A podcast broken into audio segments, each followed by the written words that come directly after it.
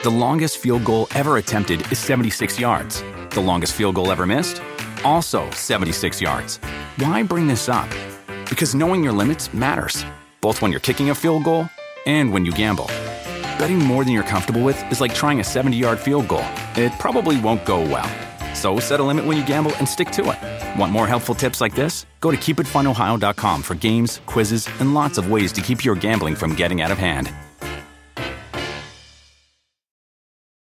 Con Verizon, mantenerte conectado con tus seres queridos es más fácil de lo que crees. Obtén llamadas a Latinoamérica por nuestra cuenta con Globo Choice por tres años con una línea nueva en ciertos planes al Nemery. Después, solo 10 dólares al mes. Elige entre 17 países de Latinoamérica como la República Dominicana, Colombia y Cuba. Visita tu tienda Verizon hoy. Escoge uno de 17 países de Latinoamérica y agrega el plan Globo Choice elegido en un plazo de 30 días tras la activación. El crédito de 10 dólares al mes se aplica por 36 meses. Se aplica en términos adicionales. Se incluye hasta 5 horas al mes al país elegido. Se aplican cargos por exceso de uso. Hoy inicia en la Cámara de Diputados la discusión sobre la reforma electoral y por supuesto el sello distintivo es que se trata de una prioridad del presidente.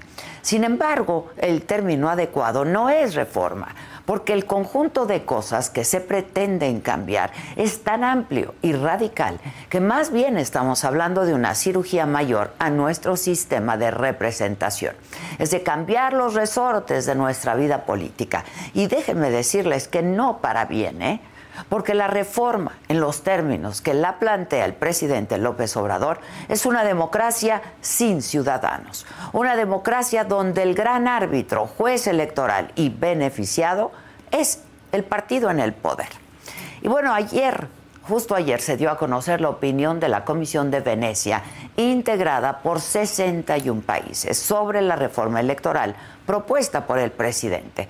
Esta opinión fue solicitada por el consejero presidente del Instituto Nacional Electoral, Lorenzo Córdoba. Y en este documento se advierte que la idea de que los consejeros electorales y los magistrados del Tribunal Electoral sean elegidos a través del voto popular y que esto provocaría que tuvieran que hacer campaña y en consecuencia ser afines a partidos políticos. Como es obvio, buscarían llegar ahí de la mano de los partidos más grandes y más fuertes. Este es un vicio mayúsculo, porque la lealtad de quienes conformarían al árbitro electoral estaría con un partido, no con la ciudadanía.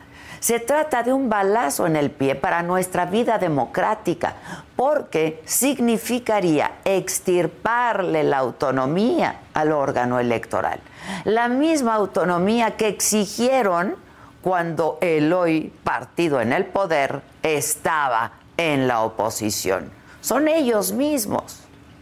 La opinión de la Comisión de Venecia también se posiciona en contra de que el INE absorba a los organismos electorales locales y a los tribunales estatales. La carga, dicen, de trabajo sería inmensa y los controles que ahora hay en temas como fiscalización y supervisión quedarían hechos añicos.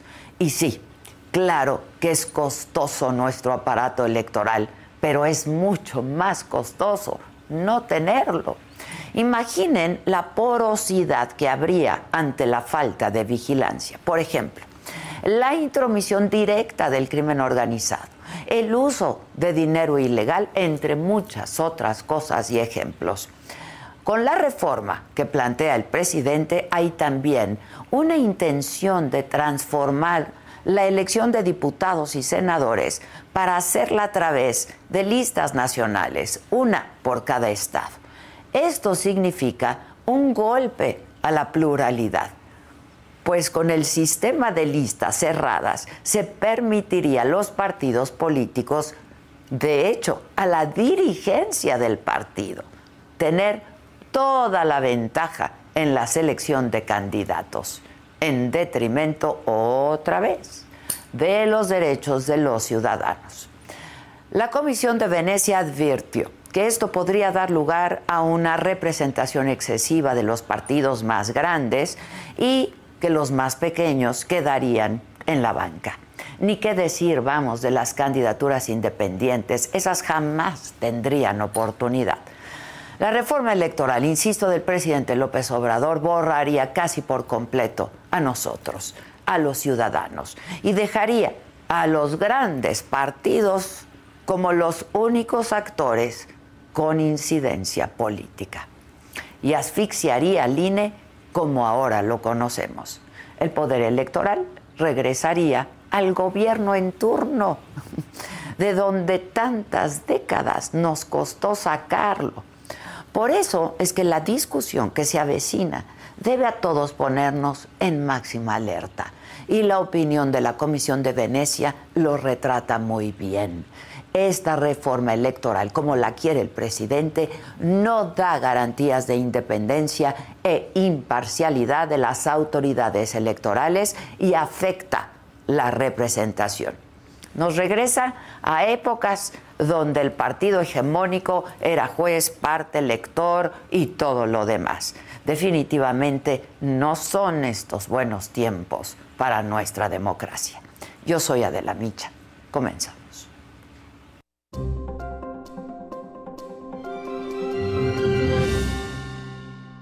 Hola, ¿qué tal? Muy buenos días. Los saludo con muchísimo gusto el día de hoy, martes 25 de octubre. Los temas de esta mañana.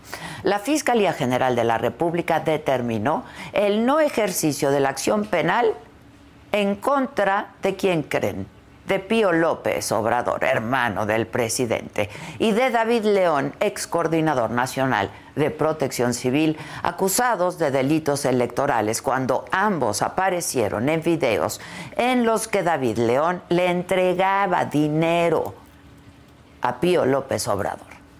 Además, Ayer hubo una marcha en la torre de rectoría de la UNAM por el caso de abuso sexual a una alumna del CCH Sur.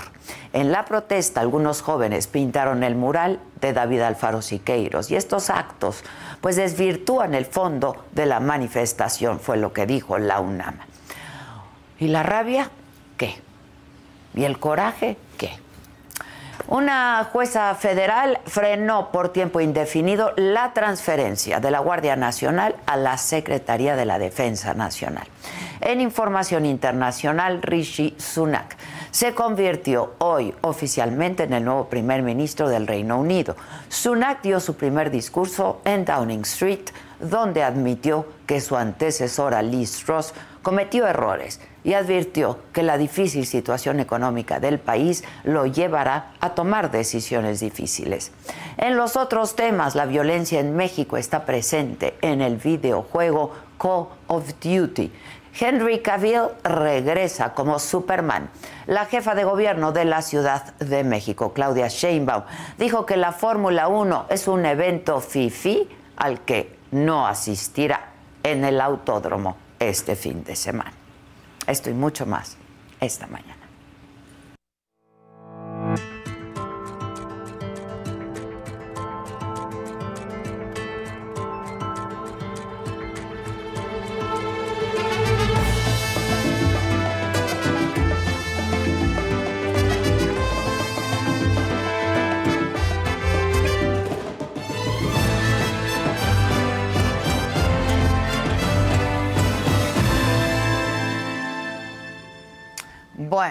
Y a todo esto que les acabo de exponer, el expresidente del eh, entonces Instituto Federal Electoral, el IFE, José Woldenberg, aseguró que la iniciativa de reforma electoral del presidente López Obrador es absolutamente regresiva. Lo dijo ayer en un foro organizado por Movimiento Ciudadano, del que aquí les informamos. Lo que hoy se pretende es de nuevo alinear a las autoridades electorales a la voluntad presidencial, con una propuesta que aparece a los oídos de mucha gente como eh, muy democrática, que es que, los, que los ciudadanos elijan a los consejeros, pero que lo único que sucedería es que esos consejeros tendrían que entrar en alguna alianza con alguno de los partidos, que son los únicos que tienen una implantación a lo largo y ancho del territorio nacional. Ya lo escuchamos. Ahora, Hoy arranca la discusión de la reforma electoral en comisiones de la Cámara de Diputados. El coordinador de Morena en San Lázaro, Ignacio Mier, habló del tema también. Dicen que nosotros queremos desaparecer como Morena el Instituto Nacional Electoral, nada más falso que eso. Nosotros lo que queremos es un instituto electoral que no le cueste tanto a los mexicanos, que no tengan sueldos exorbitantes ofensivos para el pueblo de México. Queremos que sea efectivamente ciudadanizado y que no sea un espacio de cuotas para partidos políticos. Bueno, y sobre este tema vamos a hablar con el doctor Luis Carlos Ugalde, director general de Integralia Consultores.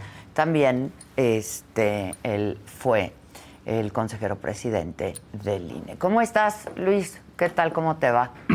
Muy bien, Adela, muy buenos días. Me da gusto saludarte. Oye, este, bueno, conoces muy bien el tema. ¿Qué, qué piensas al respecto?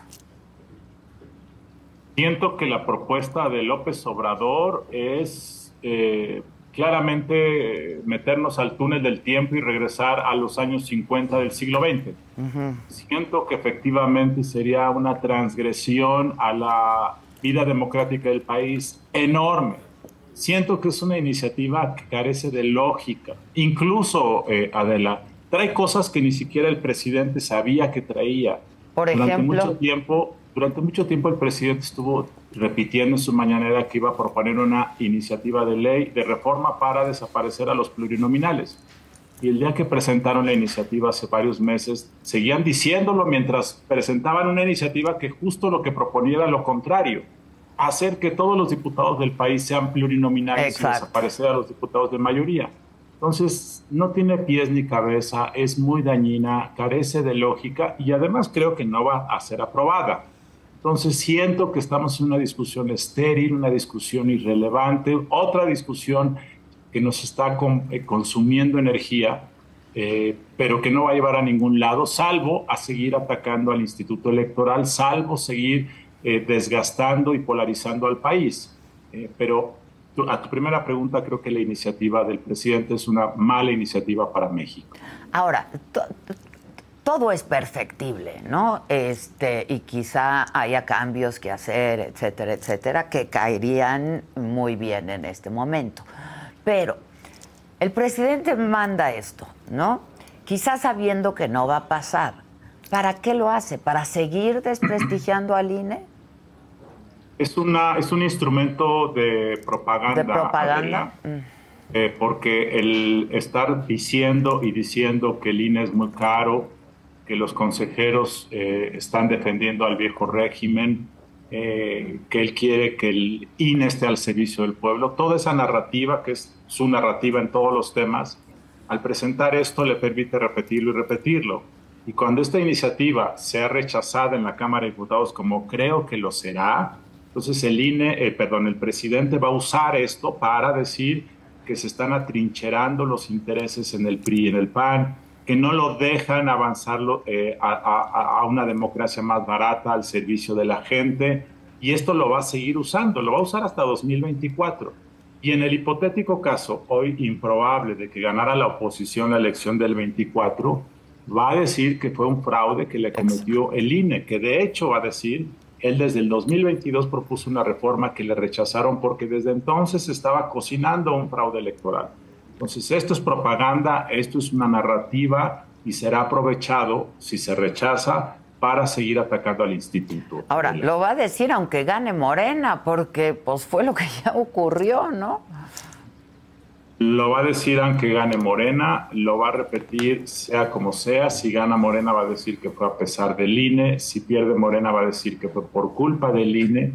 Esta es una narrativa además que ocurre en todos los países del mundo donde hay presidentes de este corte populista como López Obrador es algo muy parecido. Lo es en Brasil, lo es en Estados Unidos, lo es en México, lo es en algunos países europeos. Es parte de lo mismo, desafortunadamente. Ahora, em, lo que dijo la Comisión de Venecia, supongo que coincides, ¿no, Luis Carlos? Y, bueno, también va a decir que como la pidió el, eh, consejero presidente del INE, entonces es a modo, etcétera, etcétera, donde participan varios países, por cierto, en esta comisión. Primero decir eh, eh, un comentario sobre qué es la Comisión de Venecia. la Comisión de Venecia eh, es parte del Consejo de Europa. El Consejo de Europa es una asociación de todos los países de, la región que promueven los derechos humanos, la democracia, eh, desde fines de la Segunda Guerra Mundial. Tiene más de 70 años de existir el Consejo de Europa. Y la Comisión de Venecia es un comité de expertos, profesores, premios Nobel, gente que se ha dedicado a promover el bien eh, de la política, de los derechos humanos, de la libertad. Entonces, este consejo existe desde antes que existiera Morena, el PRI y Peña Nieto y Calderón, nada más para que no parezca que ellos nos están eh, tratando de eh, darle gusto a los, a los conservadores. esta comisión es como si uno quiere pedir una opinión de una película y va con la Academia de Artes y Ciencias de los Estados Unidos o quienes dan los premios Cannes en, Francia. Bueno, pues son los grandes expertos en la materia en el mundo. Y lo que hizo el INE fue pedir una opinión sobre la propuesta de reforma electoral. Estos no se venden, no están sometidos a ningún criterio, simplemente emiten una opinión. Y lo que dijeron básicamente es que eh, la propuesta que propone López Obrador afecta la imparcialidad y la independencia del INE, que si tú sometes a los consejeros a ser elegidos por el pueblo, como propone López Obrador, los vas a volver políticos profesionales y van a ser capturados pues, por los grandes intereses, que el hecho de centralizar tanto el INE en una sola institución va a hacer que funcione mal eh, las elecciones a diferentes niveles, que el hecho de que todos los diputados sean plurinominales es una cosa que puede ser muy riesgosa y que hay que evaluar. Entonces lo que la Comisión de Venecia dice es cuidado, tienen en México una institución que funciona bien, es perfectible, pero que ha dado buenos resultados en los últimos 20 o 30 años, ¿para qué quieren cambiarlo? Y si lo van a cambiar, tienen que estar seguros de que lo que viene es mucho mejor que lo que tienen. Y lo que vemos, dice la Comisión de Venecia, es que esto que viene es bastante eh, dañino y por lo tanto recomendamos que no se haga. Oye Luis, eh, a propósito de esto, de lo que nos estás hablando, del prestigio de la comisión, donde están los expertos, el, Instituto Electoral, como le queramos llamar, federal, Instituto Federal Electoral, Instituto Nacional Electoral, en fin, es bastante reconocido, ¿no? Con mucha credibilidad y con mucho prestigio en la comisión y en el mundo. Son modelos que han ido copiando otros países, ¿no? Y Adela, cuando el, INE fue, el IFE fue creado en 1990, venía de un periodo de muchas décadas donde la oposición, muchos de los cuales están hoy en Morena, habían estado acusando de que el gobierno, en aquella época encabezado por el PRI, se robaba las elecciones, que no era confiable. Dos años antes había habido una elección presidencial en donde ganó Carlos Salinas de Gortari el organizador de la elección se, llamaba y se llama Manuel Bartlett y todos los partidos de oposición encabezados por Cuauhtémoc Cárdenas, Porfirio Muñoz Ledo y muchos de los fundadores de Morena acusaron que eso estaba mal y por eso se crea el IFE. Y el IFE se crea con la, con la opción de poder dar confianza a todos los participantes y lo que hace es que copia las mejores prácticas de todos los países del mundo y muy pronto se convierte en un referente. Y efectivamente el INE hoy en el mundo es un ejemplo mundial, siempre es colocado como una, una, una joya de las organizaciones electorales, se ha vuelto capacitador de otros institutos electorales, es muy reconocido, salvo en México por lo que es Obrador. Claro, claro. Entonces, este, sí, el INE, el, INE, el INE lo hace muy bien. Ahora, ¿es perfectible? Todo es perfectible. ¿Es muy caro el INE? Pues depende qué significa pues, caro. ¿Podría reducir su costo de operación? Sí, sí se podría reducir, por supuesto, pero no como lo propone López No dramáticamente, ¿no? Porque entonces el costo sería mucho más alto de lo que, de, lo que cuesta, ¿no? Pues eh, esa es una y la otra es que están proponiendo desmantelarlo. Lo que esta propuesta hace, eh, y esto es diferente a lo que dice Ignacio Mier, que ustedes acaban de pasar un video de él. Esto sí es desmantelar al INE lo que está proponiendo esta iniciativa es cambiarle el nombre, eso es lo de menos, pero lo que está proponiendo es que toda la estructura de servicio civil, hoy el INE tiene 300 oficinas, tiene gente que lleva laborando ahí 30 o 40 años, gracias a esas personas es que las elecciones salen bien, y es gente que ya no tiene están más allá del bien y del mal. Ya no le importa que el candidato a diputado en Zacatecas sea del PAN o del Partido Verde. Les da lo mismo porque son parte de una estructura de servicio civil en donde ellos eh, eh, trabajan al margen de quién gana. Entonces, eh, esta propuesta propone desaparecer esa estructura, propone que el INE ya no esté a cargo de la emisión de la credencial del elector, que es parte muy importante de esto. propone, y esto es gravísimo, Adela, imagínate tú lo siguiente. Si tú quieres ser consejera del INE, tienes que hacer campaña política a nivel nacional ¿Tú sabes cuánto costaría pues. que tú quisieras ser consejera para hacer, para hacer una campaña nacional? Pues yo creo que debes necesitar unos 5 o 10 millones de pesos o más. Sí, sí, claro. ¿Crees que si tu sueldo de consejera es de 96 mil o 100 mil pesos, vale la pena gastar 10 millones en ser consejera del instituto? Pues ¿quiénes van a, ¿quiénes van a ser consejeros? ¿De dónde van a sacar el dinero? ¿A qué se van a comprometer? La propuesta es bastante nociva, eh, es bastante eh, regresiva. Pensar que el pueblo va a elegir a los consejeros. Primero, el pueblo, el pueblo, el pueblo no está interesado en elegir consejeros. Dos, los consejeros solo tienen una misión, que es cumplir la ley. Entonces, si tú eres candidata a consejera, vas a hacer campaña en todos lados diciendo, les ofrezco cumplir la ley, les ofrezco cumplir siempre la ley, Luego les ofrezco cumplir, cumplir y cumplir la ley. Esa es tu oferta, no hay otra oferta que puedas hacer. Entonces, no tiene contenido, es totalmente ridículo. En ningún país del mundo se eligen los consejeros del INE, del Instituto Electoral, y además, siendo tan caro, vas a acabar por politizar a sus integrantes. Pues sin duda, sin duda. Ahora, este, sabemos que hay varios proyectos. Es que me quedé pensando, es como regresarle a Bartlett, ¿no? este, el, el, instituto y para que se caiga el sistema y hagan lo que tengan que hacer con, con la elección o lo que quieran hacer con la elección. Sabemos que hay varios proyectos, ¿no? Este, e, este es el delineado por el presidente. Yo coincido contigo, no va a pasar, en el Senado no va a pasar, a menos que pues el PRI cambie de opinión, ¿no? Este, ¿qué, qué sería perfectible? ¿Qué, ¿Qué, habría que hacerle al INE en este momento, este, pues ya muy cerca de la elección del 2024? Mira, yo creo que al sistema electoral le puedes hacer tres o cuatro cosas que le harían mucho bien. Uno, combatir el mayor desafío, la mayor amenaza a la sobrevivencia de nuestra democracia, que es la penetración del crimen organizado. Ese es el mayor problema, es como un dragón que tenemos aquí y que nos está a punto de morder, que no estamos haciendo nada. Ese es el mayor problema de sobrevivencia de la democracia.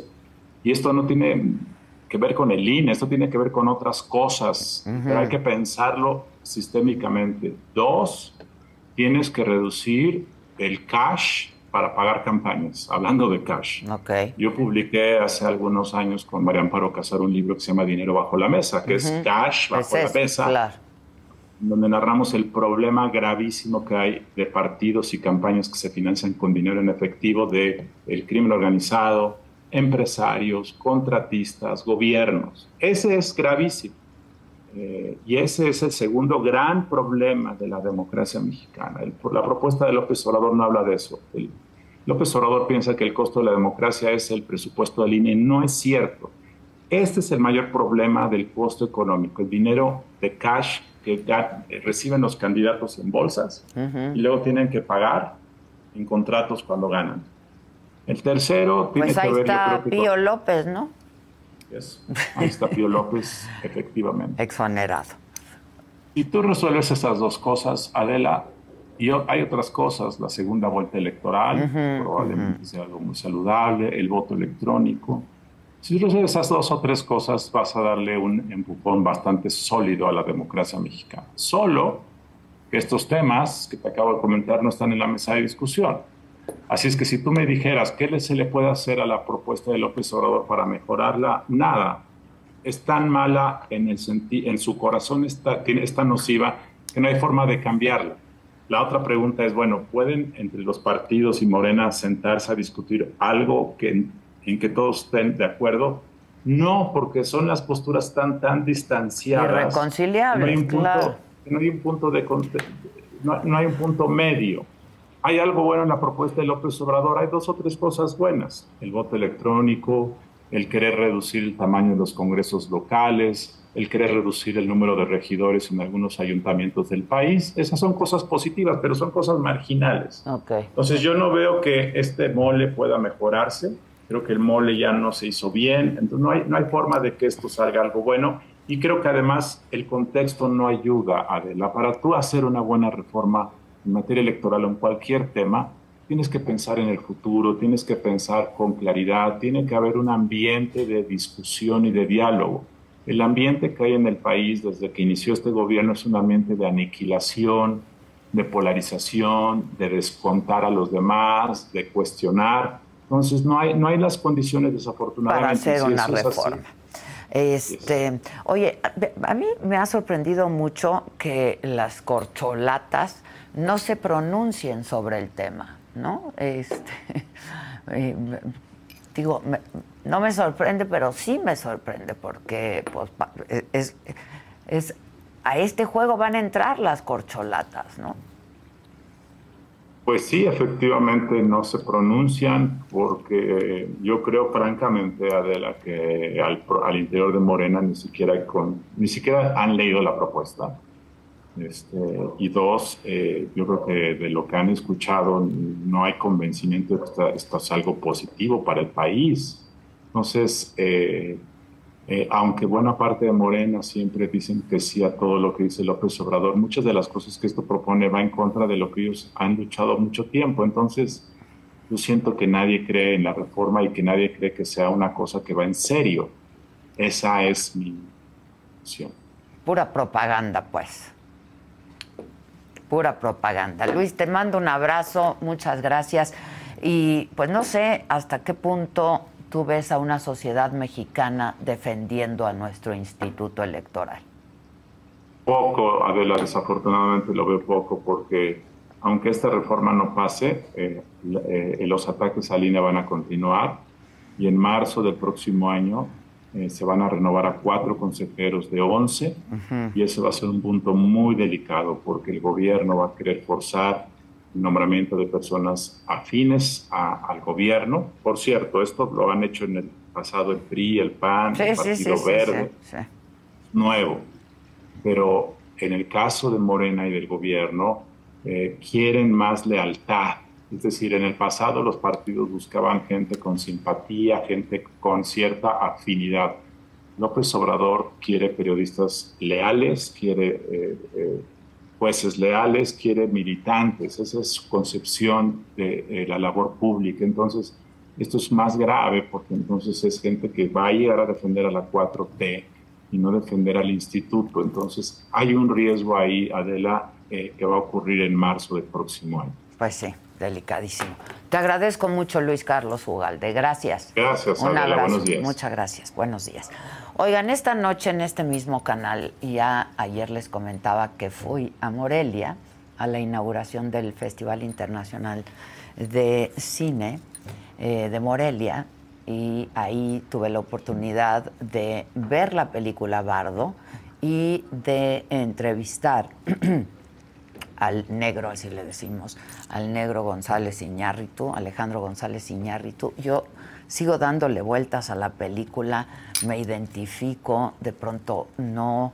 Este, la verdad es que es una película que hay que ir a ver. Esta noche, en punto de las 7 de la noche, vamos a transmitir en Saga, por supuesto, nuestro canal de Saga, esta entrevista con el negro González Iñárritu a ver, hay una crítica brutal a lo que se vive en México ahora, ¿no? no yo sé que tú no eres un director ni un artista con agenda política, pero hay mucho de política en la película. ¿Estás peleado un poco con el éxito?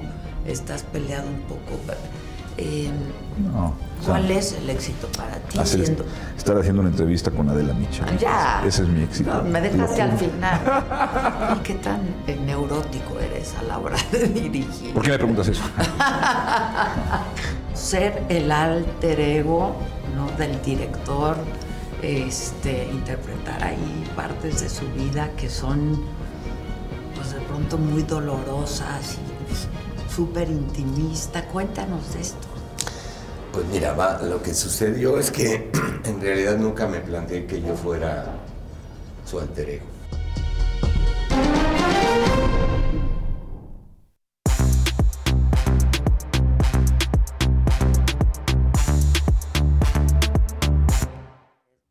Juan Chamula, buenos días.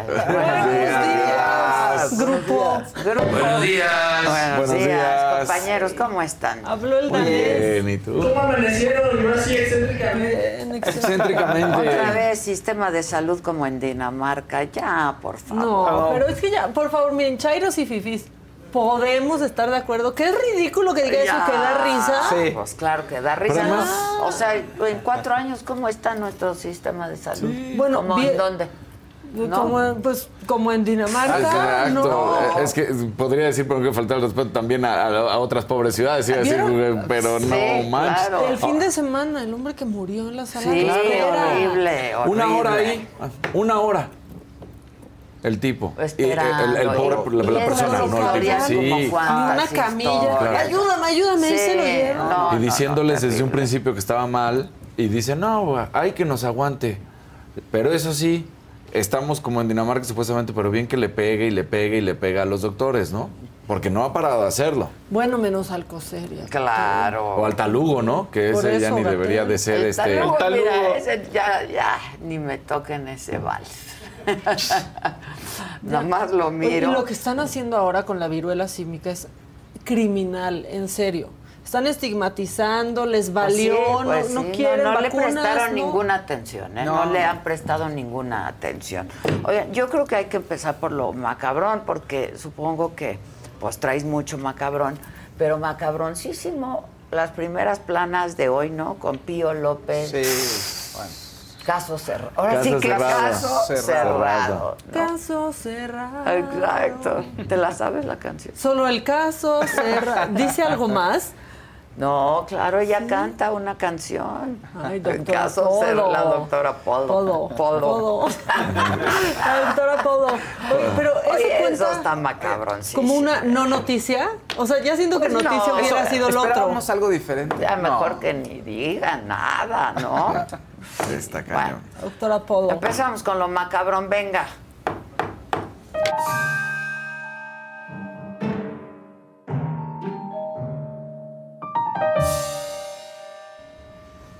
Macabronada que no está en video, pero cuenta para que se platique aquí en la mesa. Ven que ahí viene el desfile de muertos en la Ciudad de México, ese que se lo debemos a James Bond. Sí. Porque Sí. luego que llegó James Sí. Bond y nos dio la idea como, ay, ¿en serio debería de haber un desfile de Día de Exacto. Muertos de la Ciudad de México? Bueno, así. ¿Saben Que quién? el año pasado lo hizo Go, que, Go. que estuvo... pa- ¿Y cómo se le aventaron, eh? Estuvo Ajá. bueno. Pero estuvo buenísimo. Yo me acuerdo que las Catrinas, todo se veía increíble. Sí, y también te acuerdas que la nota fue que costó menos que los otros. Que, pues eso estaba Di, Di, Di, la jefa de gobierno, que Exacto. había costado mucho menos. Que la otra empresa que había cobrado mucho, ¿no? Ajá. Pero este año, ¿quién crees que lo hace? ¿Quién? Esa otra empresa que había cobrado mucho, pero con otro nombre. No. Sí, a ver, les voy a decir. Macabroncísimo. Eso está mega macabrón porque eh, pues ahora lo va a hacer una empresa que se llama Vuela Corp. Que la dueña es Alejandra González y la socia es Rosa Laura Junco. Ah, la de Nexium. Y la Sí, hija del de dueño de Reforma. Forma. Sí, vinculada a Nexium. Bueno, ellos lo hacían año con año, lo Que dejaron de cobraba hacer. mucho. Que cobraba Se mucho. lo quitaron porque cobraba mucho. Lo hace Go. Go. Se lo regresan, pero ahora, no, pues ahora con otra empresa, porque pues igual ya se les olvida que están Claro, vinculados a nombre. Nexium. Claro. ¿No? Antes lo hacía Anima. Y ahora lo hacen las mismas, pero con otro nombre. ¿Cómo se llama ahora? Ahora es Vuela Corp.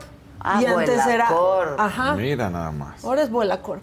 ha estado Que vinculada. nos digan cuánto costó Incluso una, uno sí. y dos, porque regresan a la que cobraba mucho. ¿Y por qué pensaban que se nos iba a olvidar? Pues sí. O sea, yo digo, No, y, pues yo me acuerdo que la jefa de gobierno dijo que va a ser un desfile espectacular y que Sí. había cobrado, eh, costado muchísimo menos que los anteriores. Y a mí personalmente me gustó muchísimo, tanto que le pedí a Go Una Catrina, una ¿verdad? Catrina, que Sí. sí, me dio, sí me regaló. No, pues Ah, no es ahora. cierto, la verdad, lo quería hacer quedar bien, pero no. Pero no la dio. No la dio. Bueno, pues sí. Pero estaba padrísimo. Sí, tanto claro. que cuando hablamos con él le dije, ay, yo quiero una, ¿te acuerdas? Y Una claro que sí. Mira, aire. tú también muy mal. Pero, bueno, pero no importa, ya me regalará otra cosa. Ándale, go. Pero sí, Anima Inc. eh, era el nombre y ahora es Vuela Corp, con las mismas dueñas, siguen siendo las mismas personas relacionadas a Kids Ranieri y a Nexium. O pero sea, él- ella sale en el en documental. el documental Sí, claro. de Nexium. Ah, Claro Sí, que sí, sale sí. en el documental de claro. Los Ella casos- se encargaba de toda la parte México. Sí, de los casos Sí. más sonados, No, claro. claro. Sí, sí, sí. sí, sí, Y de sí. otras cosas dudosas también, que les hacían eventos a otros políticos que hoy están encarcelados y así sí, también. Sí, también. Pero ¿sabrá el gobierno de la Ciudad de Disculpa, México? un verdecito, Claudia Boom. Gracias, Claudia. Boone. Boom. Entonces ya nomás es la pregunta abierta. ¿Sabrá el gobierno de la Ciudad de México? Igual y sí, pues si contrataron la capilla Sixtina, el hermano de Pues Toño Berumen. claro, claro. No, claro que saben. Son los igual no. mismos. Son los mismos, ¿no? Igual no, se cambiaron el nombre. Como en la novela, cuando cambian de personaje. Se ya ponen bigotito, y llegaron ya con no los. Que reconocen. nos, que nos cuente Claudia, ¿no? Sí sería Yo bueno digo- que yo dijera. diría, solo que, que aclara, que aclare eso. Bueno, otras cosas de mac- macabronas. Hoy me desperté y dije, ¿cómo le andará yendo a Cuauhtémoc Blanco de gobernador? Y busqué un video. Pues sí, ¿y qué encontraste? Pues así le anda yendo.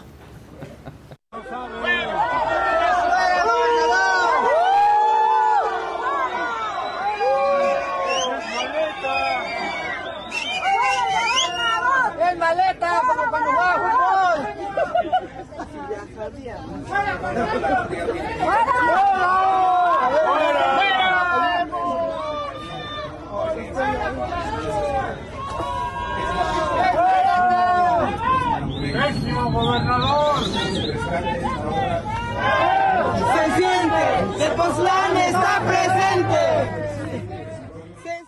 Pues ahí está Híjoles. Tepoztlán, que Ah. tienen muchos problemas en Muchísimos. Tepoztlán y bloquean la carretera y el problema con los comuneros y pues fuera gobernador. Sí, Fuera, sí, gobernador. sí, sí, sí. Bueno, ahora les tengo unas de policías. Esta sucedió en Ecatepec, que estaba en México. Sí hay policías. El problema es que no saben defenderse. Iban a detener a un señor, no un cuate. El cuate ¿Qué- qué reacciona violento, pues que alguna infracción había cometido. Pero entonces empiezan a golpearse, ya parecía una pelea callejera. Y al final, como llegó tanta gente, Lo- los policías no detuvieron a nadie. Se No. fueron. Sí. Esos videos dejan muy mal parado a la policía y Pues siempre sí. parece que, que no saben qué están haciendo. Pues ahí está. Y le regresa. En vez de detenerlo. La entrada desde la agresión al policía. Desde ese momento ya ni preguntas por qué Claro. más. A puño ¿Qué le limpio. pasa? Pero me gusta que son. no, muy malos policías. Pero son esas peleas sin golpes, ¿ya Oh, vieron? Sí, claro. ¿Por qué no lo detiene el otro que se queda ahí parado? Y, mira, y el de azul. Ay, no. El de azul ahí también asusando. Y saca ¿no? la pistola, No. ¿eh? ¿Viste lo más grave? Sí, Al final el la policía saca la pistola. que eso está prohibido. Híjole. No, Se depende, fueron. depende, depende el- el- las reglas de operación. No, ha- habría que ver cómo El son las reglas de operación. Sí. pero pues sí lo ¿Qué está. protocolo? Lo de ¿Sabes ayer con las mujeres en el También, metrobús tampoco supieron sí. cómo. ¿Sabes qué es lo peor? Que sí reciben entrenamiento. Digo, yo tengo varios amigos ahí muy queridos, pero sí reciben entrenamiento. Pero siempre que los exponen en estos videos, parece que pasaron de noche o que no funciona lo que les Ah, enseñan. porque si hacen Claro. algo, entonces pues se les, Eso. se les va en se Porque más a la van gente se le olvida, pero lo que hace el, el ciudadano en esta ca- ocasión, que llegue y el primer empujón, ese empujón, ya es un ya desde ahí, sí, exactamente, claro. había que llevárselo. Lleven. Pero el otro policía se queda ahí parado. claro. En vez de agarrarlo por atrás, lo esposas, Claro. punto, y se acabó. Y como llega la banda No, catepeña, sí. parece que Lo los policías dicen, movilizas, Lo inmovilizas y listo. Que en. Estados Unidos eso es inmediato, ¿no? Ves cómo le hace y ya sometieron a la persona. Sometido. Sí, claro. y aquí parece Digo, que no puede llegar a Sin hablar de abusos de poder, ¿no? Sí, pero no, no. a ver otra vez el video. Sí, porque- y nomás le hacen así a. No, pero es que además No, y, y llega un momento y en el que además se, acerca. No, Parece. Parece el- o sea, Así, como ve, ve, tontos. ve. Pero mira, ¿En serio? Y este Y- luego y el se va a acercar y policía. pone los bracitos juntos, así como. híjoles, no, no. Sí esquivó el no, policía es- uno, ¿eh? Sí, es nuestra autoridad. Y ve al otro policía nomás, nomás mirando. Sí, como. Nomás mirando. Pareciera que, bueno, se van a echar un tiro. Yo aquí los veo y los. ¿No? Yo soy el referee. no. ahí. Híjoles. Así nomás. Bueno, y otra de Suban policías. esto a las redes. Así. Peleándose. No, no, no. el ya. video del, del muchacho que trae a su perro, que le empieza a hacer así al perro, ¿no? Como Sí, karate. ¿has o visto? sea- Este video está muy bueno. Sí, sí, sí. Bueno, y otra de polis en Puebla. No, pero este es un policía en descanso. Solo que usó la patrulla para ir por unas chelas. Con una chava. Con una chava y unas Chelas y chavas en su día libre. Y no va ni con uniforme. Bueno, era su día franco. Para usar, pero usando la patrulla. Ah. Miren, ahí se baja. Que la chava, ¿no? ¿Qué, qué, qué, qué? ¿Qué, qué, qué, qué? ¿Qué hay? Ahí va la señorita, la dama, la acompañante, la fémina. Damita. Dirían los policías. ¿Qué, qué se le ofrece a la damita? Exacto. Y ahí se baja pues, el policía descan- en su descanso. Sí, sí. Se ve que van a la tienda de conveniencia. ¿Cómo conviene luego ir a esa Sí, tienda? Así yo sí siempre resulta hago ahí conveniente. una, una parada. Y entonces van y regresan con el Six. Mira nada más. Y se trepan a la patrulla. patrulla.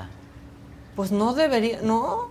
Pues digo, o sea, no, debería usar para eso la no patrulla. la patrulla. Digo, si era su día franco, claro. pues no, no usas la patrulla. Y Pero si no- todavía se va tras ella, No, mira, siente no, como no, detenida. sí, sí. Y si no, no deberían haber comprado el Six, supongo, ¿no? Además, o sea, si no era su franca y estaba haciendo algún, alguna labor encubierta, Sí. pues no tengo, sé. tengo una, un comentario aquí en- del chat muy, ¿Qué Divertido. muy divertido y muy oportuno. Guille Cisneros dice, lo bueno es que Adam está en recuperación, si no, ahí andaría. y sí, ¿Y sí? ¿Y sí? y sí, Ahí parece sí. que va y los persigue. Pobrecito Adame, es un señor madreador que siempre acaba madreado. Sí, O sea, ya, ya, ya. yo creo que ya Pero, entendió, ¿no? Además, él te dice que estudió, ¿qué? Karate, Sí. Kung Fu, este, Krav Maga y pues... Jiu-jitsu No sé, y todo, Todo- lo que pueda. las, Sí, sí. las No, artes, estas artes. Pues no, no parece. Qué Oigan, horror, qué pena, ¿no? Nuestra sí. autoridad así. No, no puede ser. Es muy triste, es muy, muy triste. Pero o sea, yo video- si lo hubiera querido ver, pues estoy inmovilizándolo y esposándolo. No, ¿no? Eso no es ni abuso de poder No, ni nada. no. O sea, estás golpeando a la a un policía. autoridad. Sí, Sí. Pero ya de entrada. Sí, hasta insultar a un policía. Pero la falta de protocolos en el metro, lo de las chicas. Ahí se ve que no estaba, nadie sabía qué estaban haciendo. No, O sea, nadie. No, y en ese video una grita, muérdelo, muérdelo. Y la policía, no, espérate. O sea, ya, en serio. No, espérate. No, espérate, ¿cuál No, muérdelo? estamos aquí Hay- tranquilos. Sí, hay COVID, hay viruela símica, no me muerdas. Bueno, es Halloween, hay historias de terror. ¿Y dónde se dan las historias de terror de la Ciudad de México? Las buenas, buenas, en el metro. Esas, ahí se dan. Oye, esto que sucedió, a ver, estuvieron dos horas unas personas, todos do- vagones completos, atrapados entre Viveros y Coyoacán en la línea 3, porque pues hubo un incendio, pero los dejaron así. Mira, ya gente con ataque de pánico. Pues sí, los, y velos los ahí. niños Horrible. va- La asándose. claustrofobia también Está ahí. parado el metro, la línea verde, aquí eh, antes de llegar a Coyoacán, casi por más de dos horas. Y estuvo un incendio hace rato en, en metro Viveros. Entonces aquí es, es un caos. Es un, sí, entre Coyoacán y Viveros es un caos y, y ya la gente está desesperada, quieren ir al baño, tienen niños, no hay ventilación, este, horrible, horrible ya. De verdad, ya, ya es una situación desesperante. Hago un llamado a la jefa de gobierno, este, que, en qué invierte el dinero de, de la ciudad y del metro. En Tomlins. En Tomlins. Sí, en. Claridad. Llega ya. Sí. Así les, les Es hizo la que brincando así. ¿verdad? Sí. Sí, no. Híjole, bueno, pues sí es historia de terror. Ahora bien, otra cosa, no es que sí está muy martes de mentadas, ya no solo hay lucha libre en el AIFA, también en el Senado.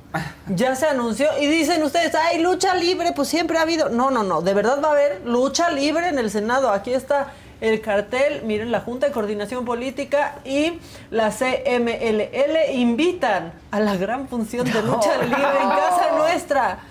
Pero a mí me gustaría más ver otro cartel, que ese sí sería bueno. Échamelo, por favor, Oscarito. Yo digo, No. no, o sea, yo creo que estaría mejor esa, o sea, dos de tres caídas sin límite de tiempo. Y Atlantis contra Gran Guerrero y Pólvora. No, no, no. ¿Qué tra- yo, yo pienso que sí tiene así Sujeita el pectoral, este, Adán Augusto. Ah, sí, sí, sí. Con unos buenos pistezazos que le pueden dar ahí de ¡pum! Bueno, pues sí va a haber, va a haber lucha libre. Eh, qué padre, Pues todo está muy danés. Sí, súper danés. El metro, yo he Sí visto para eso. los espectáculos. Ándale, al menos. Que sirva la para cultura algo. popular. Sí, mira, con que vuele, aunque sea el hijo del santo, pero que algo vuele. Claro, que en el hay, que o hacer sea, un avioncito de esos. Sí, de los que ¿No? De papel. préstenos para doblar ahorita y listo. Ahí estás. Oigan. Te presto, te Hay- presto. porque además hay diferentes formas, ¿eh? Sí, hay a que ver, que. a darle. Es todo un arte, ¿verdad? Claro. Yo nunca he No. sabido hacer avioncitos que Yo vuelen. sí, y barquitos. O sea, yo estaría como México que no Luego- recupera la categoría. Luego así, ¿no? Es que te digo, depende Pero de. para afuera. Depende. Ah, Casa o sea. Y que acaba siendo un origami. No, el casarín. sí ahorita. sabemos hacer aviones. Sí, claro. Espérate. O sea, este ¿Qué puede no ser- tuviste infancia Claro. Pues ¿Qué sí, no pero los nunca aventabas en pude. plena clase? Hay dos cosas que nunca así. supe Entonces, hacer. esta es la más básica, ¿no? De ahí. Exacto, y luego le das Y, ah, aquí. Exactamente, y ya sale. Yo ahorita hace una Adela en papel casarín. Exacto. Bonito. No, yo, miren, yo no aprendí a hacer avioncitos ni a hablar en F en la escuela. Esas fueron mis. Hablar en F es Espérame, bueno. ya me. Ya Es me que. A ver, de nuevo. Vas muy a ver, rápido, Casarín. de aquí ah, lo volvemos a hacer. No, a ver, otra vez, Casarín, que ya se me olvidó. cómo le mandabas, Ah, lo que este, hice. Exacto, hasta- hasta acá, hasta ya. acá. Sí le mandaba a. Casarín mensaje a sus novias. Claro. Un Learjet. un Learjet.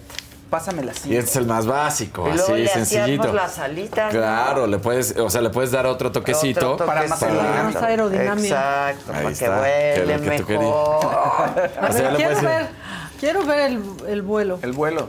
Y ahí está. Y luego Ese también, es un Concorde. para hacerle otra cuestión, aquí le hacías un, un agujerito para que corte el airecito, volaba, ¿no? supuestamente. Exactamente. ¿Cómo? ¿Cuál agujerito? Aquí.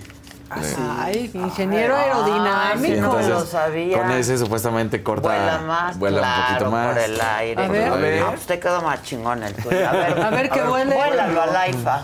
Vuela, Memo. Vuela, Venga. pues. No vaya a ser que ahorita se caiga. Sí, ¿ya ¿estás presionado?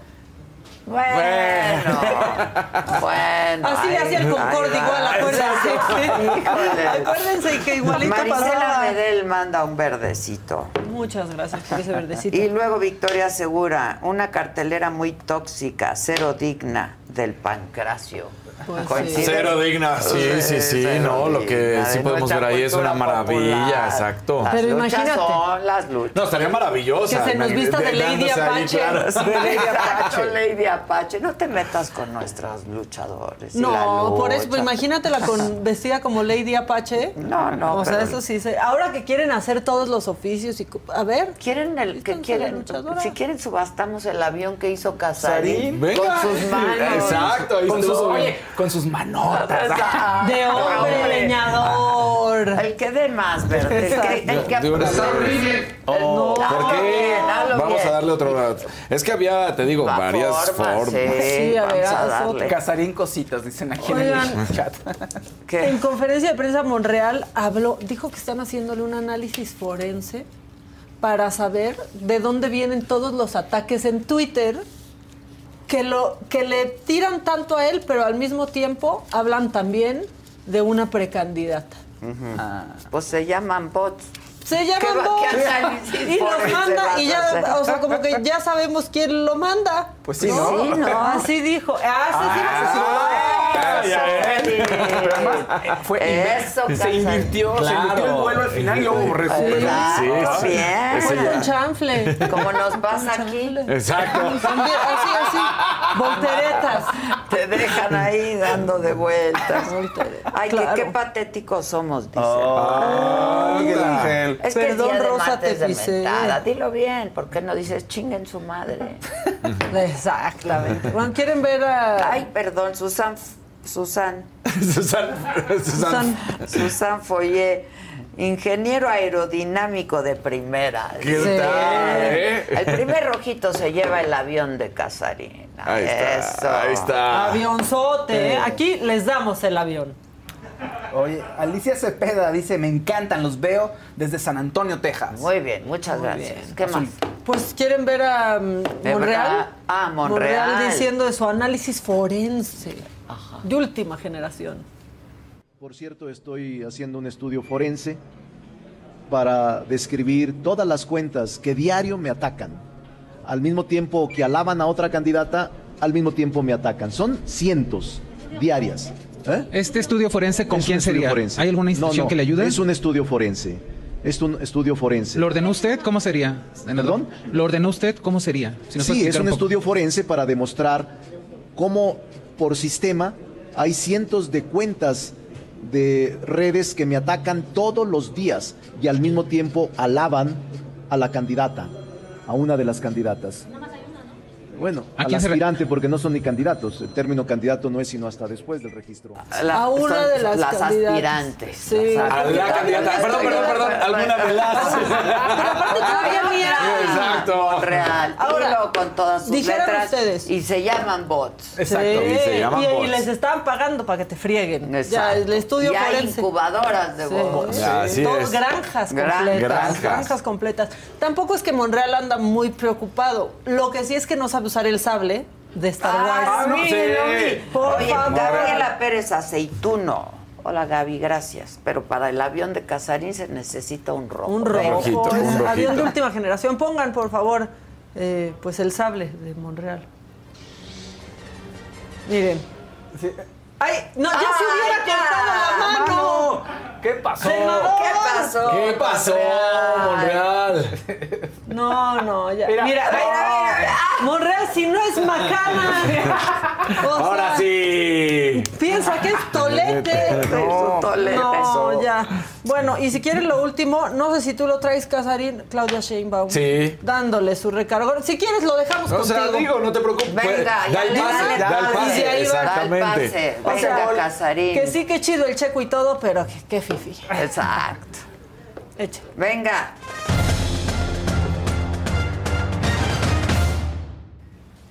Bueno, como ya les pongan su like primero, va, pongan su like, además, carajo, porque no les cuesta nada.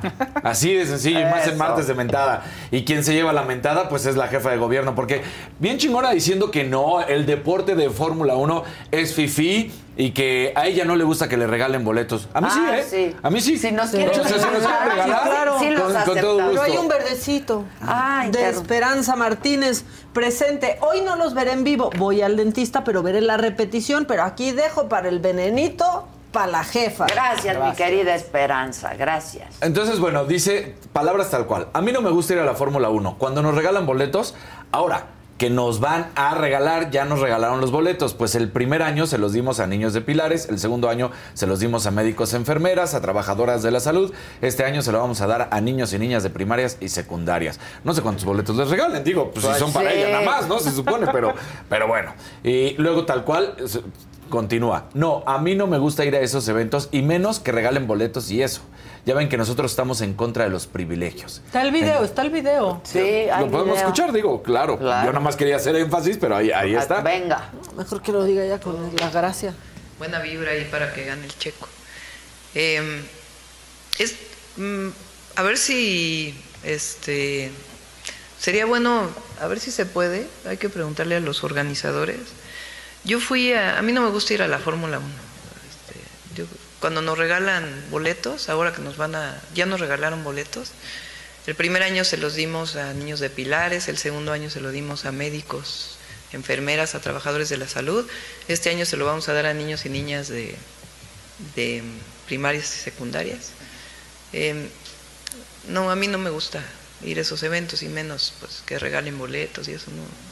Ya ven que nosotros estamos en contra de los privilegios, entonces no, no me gusta ir a ese evento aunque nos regalen el boleto, más bien que lo usen quienes no tienen acceso.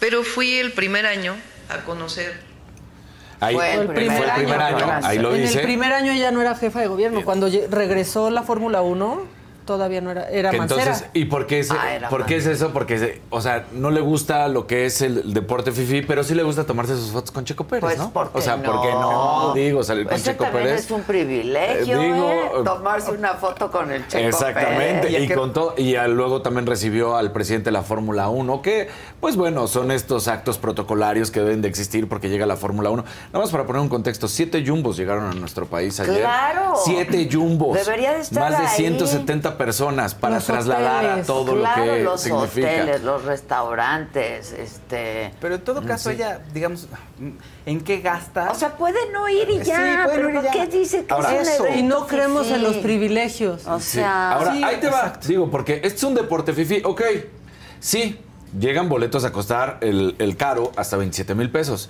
Pero en zona naranja, grada 2, 1,500 pesos. Y para personas con eh, discapacidades, también 1,500 pesos.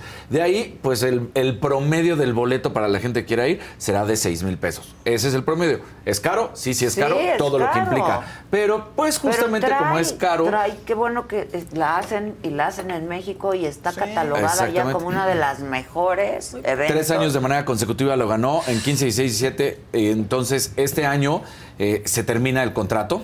Se está eh, hablando de que ya los empresarios privados, que son los que tomaron todo el- pues las negociaciones, están logrando que sea por cinco años el siguiente contrato. Hay una carrera más de este contrato, del actual, que termina en este 2022. ¿Por qué? Porque recordemos que fue la pandemia y no se pudo correr, entonces se va a tener todavía la de 2023, bajo el contrato de extensión que se tuvo en anterioridad.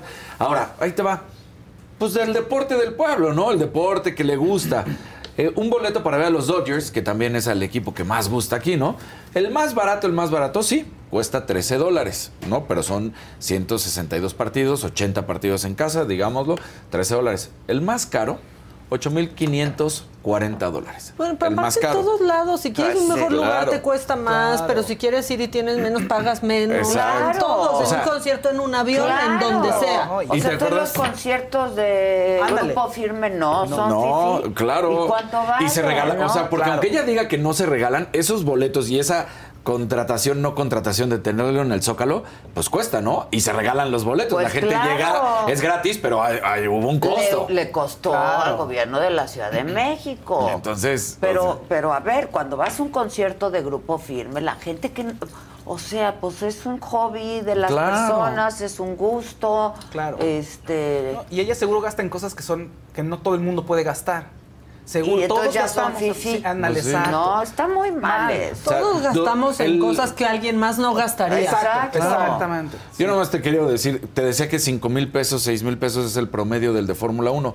El Un promedio. verdecito. Eso. Eso. Gabriel Pérez Aceituno. Mandé para el venenito por el arte de interrumpir.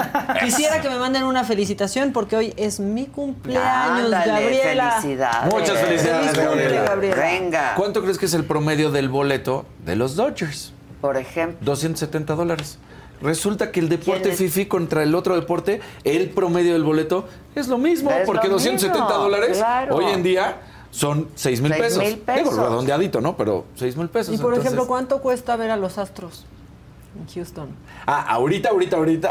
Es que ahí anda Ahí anda, Tremendo relojón. Qué bueno que lo dices, porque resulta ¿Hay que si ahorita tú compras Sí, tu boleto claro, para ver la Serie Mundial, el boleto más barato de la Serie Mundial, 1.200 dólares. El más barato. Fíjate, son tres Y seguramente va a haber casi. gente en la Serie Mundial, ¿eh? 2.500, ay, claro. Pues que es, es Houston, entonces. Claro. El más barato, 1.200 dólares. Bueno, pero se los regalan y él sí acepta. Eso sí. Él sí acepta el regalo. Claro. ¿no? Entonces, es muy molesto que, que denoste, porque Muy eso es lo que hace. Que diga, Sheinbaum. no voy a ir, no me claro, gusta. no me ándale, gusta. Ya, ya se acabó. Que no entiendo la Fórmula 1, o Ya, que, no que me no me gusta, gusta. que lo que quieras. Pero otra vez no decir. diciendo quiénes es son fifí. fifís, ¿Quiénes no son fifí? No, muy Ahorita mal. la voy a Porque yo mandar lo a voy la a recordar cabina, también. pero...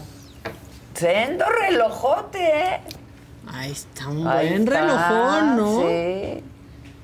Y como que sí, con cara de chingao, ya me, Ya me tomaron apañaron, una foto. ya me Ah, ¿Por por qué se llevan ese? Bueno, es que Ah. vive en Houston Que y no sí puede andar con nada ese reloj. malo que fuera, nada más que no empata con su discurso, Ahora- no es congruente con su ¿qué- qué- discurso. no lo culpo. Si hay menos inseguridad, si puedes andar con ese Sí, reloj sin que te corten la sí, mano. Claro, aquí no. No, aquí nada más las cuando sales de pulseritas viaje. que me hizo rodarte, por ejemplo. Qué bonitas. Está increíble, sí. Colmillos de jabalí. Oye, ahora está- supuestamente eh, muy fifí. Ese sí me gusta si quieres. Exacto, Oye, exacto. eh, muy fifí, pero también resulta que se le olvida los orígenes de muchos de estos deportistas. Hoy Checo gana mucho dinero y qué bueno por él porque expone su vida. Oye, qué pero, bueno. pero Checo en un momento, y son historias del papá, de que dormían en Europa en una van que rentaban. Sí, sí. O sea, con cero pesos. Entonces, ¿dónde está lo fifí? También que no se le olvide la trayectoria. El propio Lewis Hamilton, que además de ser de raza negra, el racismo y todo lo que había Lo que le sufrido. costó lo llegar que a le ser el número uno. Entonces dices, ¿qué onda? A- Ahí no, ¿verdad? O sea, Muy mal, vuelven muy a mal. lo mismo, ¿no? Vuelven y a luego mismo. también les podías hacer la, la la, la- la- la naricita del Concord, ¿no? Sí, sí, la naricita del Concord. Bueno, perdón, me quedé No, no, pensando. no, no, está bien. Es que sí enoja. Claro ¿Para que qué enoja. dice? No, eso es de fifís, eso es de Porque además hay muchísima banda Que le encanta. que le encanta. va. Banda, entiendas en todos los sentidos y en todos los Sí. estratos, que le encanta. Y que no solamente, por ejemplo, eh, buscan poder ir. Si por alguna razón no llegan a encontrar un boleto, por las cuestiones que sean, de lo que sea, desde lo económico hasta que pues no tuvieron la suerte de llegar, O de estar ahí. o de estar ahí, tú llegas cuando encuentras el autódromo hermano Rodríguez y hay gente afuera por el placer de escuchar o en los puentes peatonales que Ah, aunque claro, los que tapen. cuando arra- los ajá, o sea la gente ese- está tratando de verlos y de escucharlos entonces dices ¿qué vas? Sí, no, no. claro No, no, no. Ah, no. Muy mal. Ella debió de haber dicho, no me gusta, no voy, yo no voy a asistir. Exactamente. Pero quienes vayan a ir, disfrútenlo mucho. Tal. Y apláudanle mucho al checo. claro Y ya. sí porque ahí te Y va hay zonas fifís como en Claro. todos Como los en deportes. todo, Sí. en todos Y en los, los deportes, eventos. los Sí. eventos, los conciertos, o sea, Aviones. Porque ahí sí, ahí sí no habla de lo que justo mencionamos hace rato, la derrama económica que deja, comprobada, estudiada en todas las ciudades del mundo donde la Fórmula está, donde la Fórmula 1 está. Claro que hay una derrama económica por todo el turismo que genera. Entonces, Sí, tache, ¿no? Tache. Tache, Tache, ¿Ya tache, tienes tache. la foto? Ya la mandé. A ver la foto. Pero ahorita la. ahí está. Ahí No, está. pero si le pican, es que si le pican eh, a la Pique, foto. Pique, Pique, lique y califique. Ya se abre completa y se le ve el relojón, porque ahí, como que muy decentes, en esa página cortaron el, el, El reloj, reloj. para pues no asusar. a Bueno, la pero ahí está, fue a ver a la, al su Claro, partido claro. de su equipo. exacto. Pero igual se lo regaló su esposa. Sí, claro. reloj. Oye, Toma, tener una mi esposa pimpollo. así Sí, paga todo. exacto. Ay. Entiendo que la señora es muy rica. Exacto. Toma mi pimpollo. ¿Qué, qué más quieres, papucho? Sí. Aquí el único papucho es Casari. ¿Qué quieres? No, papucho, yo a ti no te regalo ese reloj, Exacto. pero para nada. Ay, ¿por qué? No me lo regalo ni a mí. Ay, Maquita. Ahí va, miren, ahorita ya lo van Dice, a poner. dice mi querido Josué, a mí me tocó ver el año pasado cómo la gente fifí que le sobraba boletos se los regalaba a las personas que estaban afuera con sus hijos. Pasa muchísimo eso no digan. Ahí está la foto. Ahí está. Ah, Sendo reloj. Ven nomás. Y su cara de, uy, ya. Relojote. Sí. Se Ya- le ve chiquito a él por el tamaño de él. Exacto. Parece que trae la versión de mujer. Exacto, pero no. Que también como chisme, y eso sí, no me consta, porque luego ya también, o sea, crees una cosa y te dejas ir.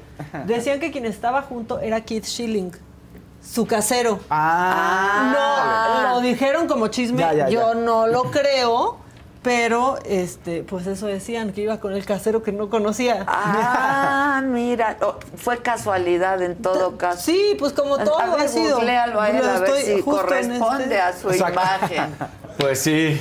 ¿Qué más, mi Casarín? Bueno, eh, ¿te acuerdas que habíamos platicado que mientras más nos vayamos acercando al Mundial, más historias van a empezar a salir? Ahora resulta que Amnistía Internacional da a conocer que eh, las autoridades de Qatar y por supuesto la FIFA no han cumplido ni implementado las reformas laborales para garantizar los derechos de los trabajadores migrantes, mientras que por supuesto pidió al país y a la FIFA que establezcan ya un fondo de compensación para aquellos empleados que han sufrido abusos a este mes, un poquito menos de un mes, ya 27 días, de que arranque el mundial. Entonces, una cosa de locura, los datos que se dan a conocer, por ejemplo, eh, hacían el recuento de que son 6.751 trabajadores inmigrantes que murieron para poder desarrollar todo lo que son los estadios No, de- bueno. del mundial. Y hacen eh, eh, The Guardian, este diario allá en, en la BBC, eh, y la BBC, perdón, allá en Inglaterra, dan a conocer lo siguiente. De la India son un, 2000, un total de 2.711 trabajadores que fallecieron.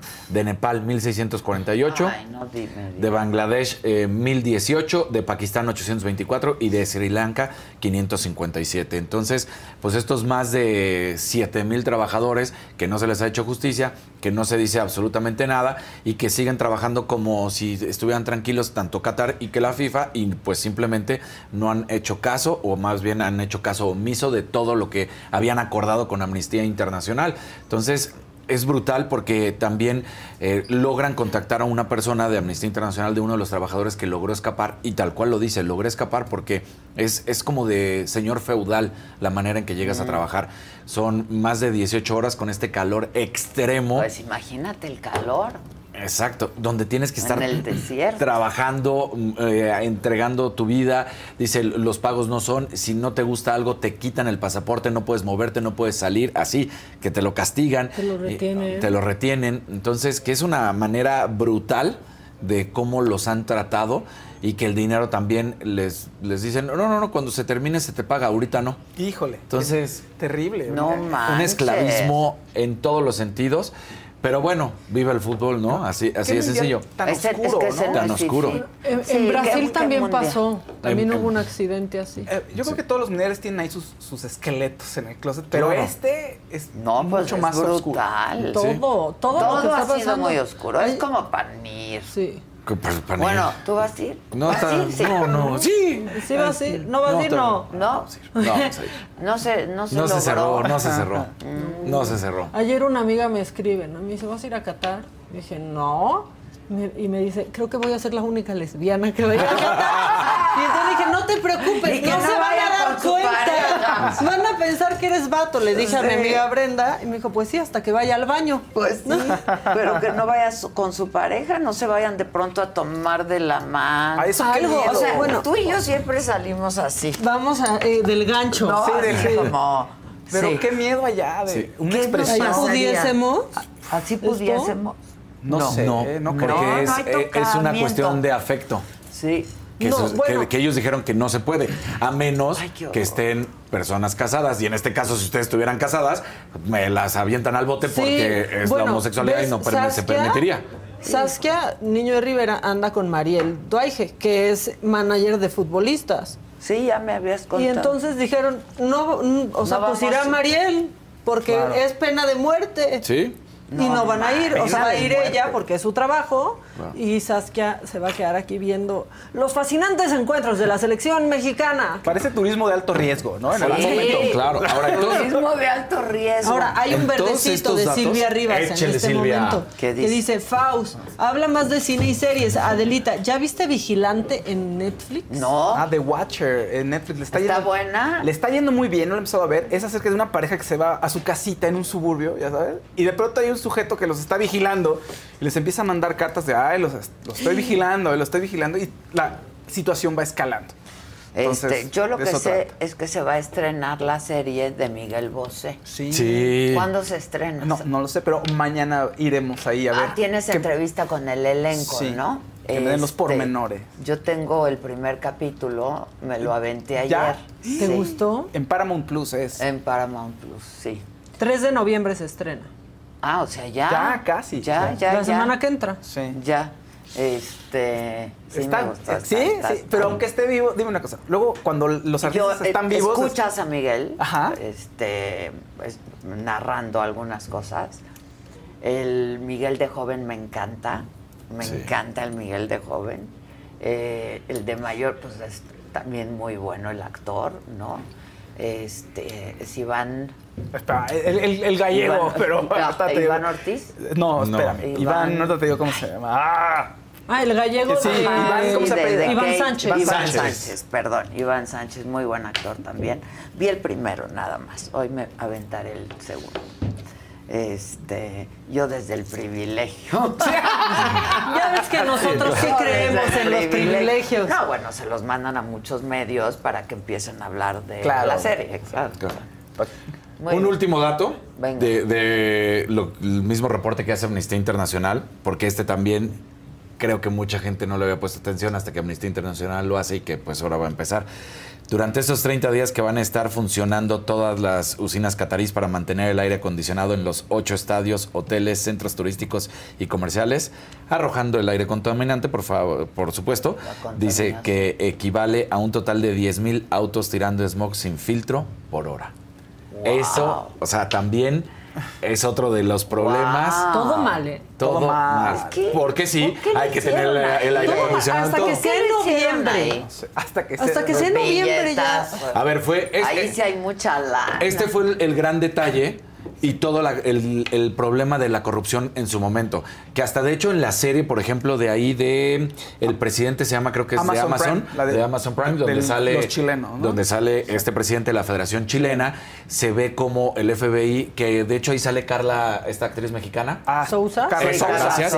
Que ella es, es agente del FBI. Y, Sí. y se- es muy buena, ¿eh? Para, la- Está para bien, las ¿no? personas que nunca han visto cómo ¿Cuál la el teje y maneje.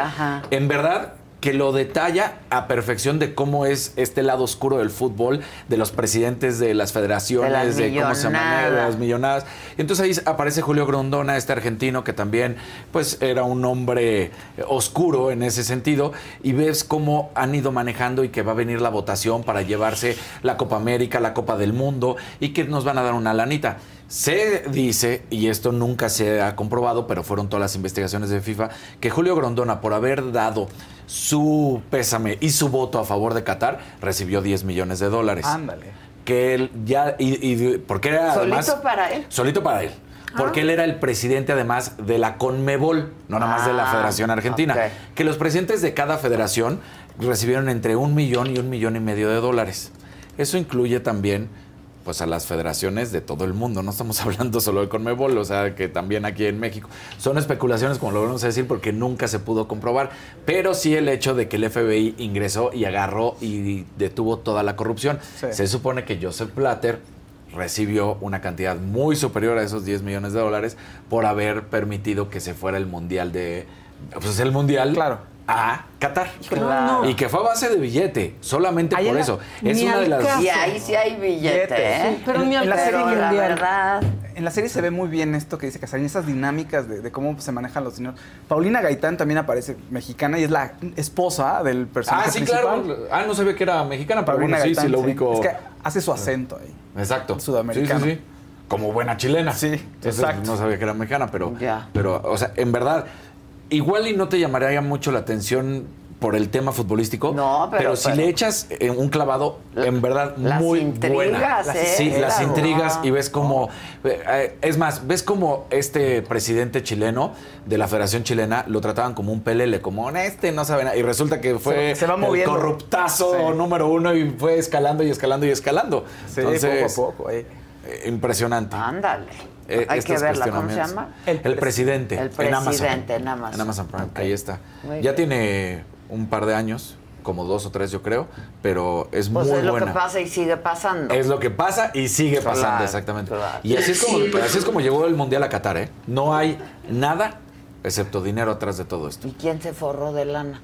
Pues Joseph Blatter, La eh, FIFA. la FIFA, exactamente. Ni al caso que sea en noviembre, ya pa- o sea, el mundial tiene que ser en verano. Ha, pedi- ha perdido Pues sí, o sea, que la la gente gente, está pueda ir La gente no con sus hijos. Noviembre ya está sin dinero.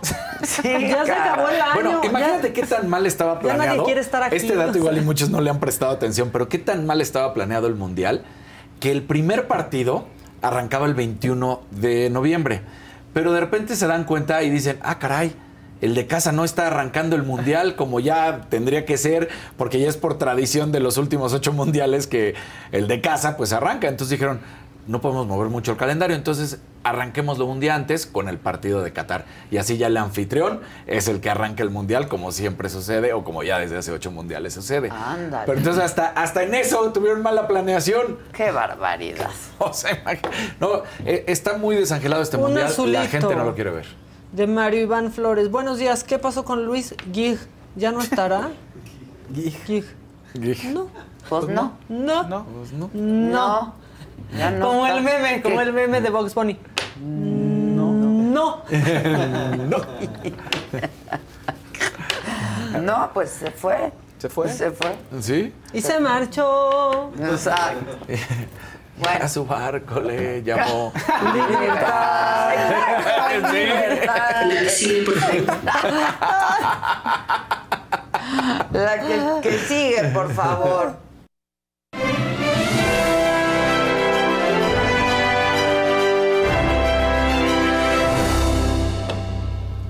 Buenos días, ¿cómo están? Pongan su like, por favor. Pinten colores. Está bajito el color, pero Es que, que nos no den colores. Es que estamos todas las baranzas cifradas. Ojalá, Sí. ojalá mucho. Por favor, háganlo, háganlo. Se los aconsejamos. Es muy divertido. Oigan, fíjense que la banda MS estrenó un video, un videoclip, una canción nueva. 141 se llama. ¿Cuál es la particularidad de la canción que está eh, para, hecha para un videojuego? Este videojuego es uno de los más famosos en el mundo de los gamers de guerra. Call of Duty se llama. Ah, Específicamente Modern, Modern Warfare 2. ¿Qué otra particular- particularidad tiene que puede hacer enojar al presidente?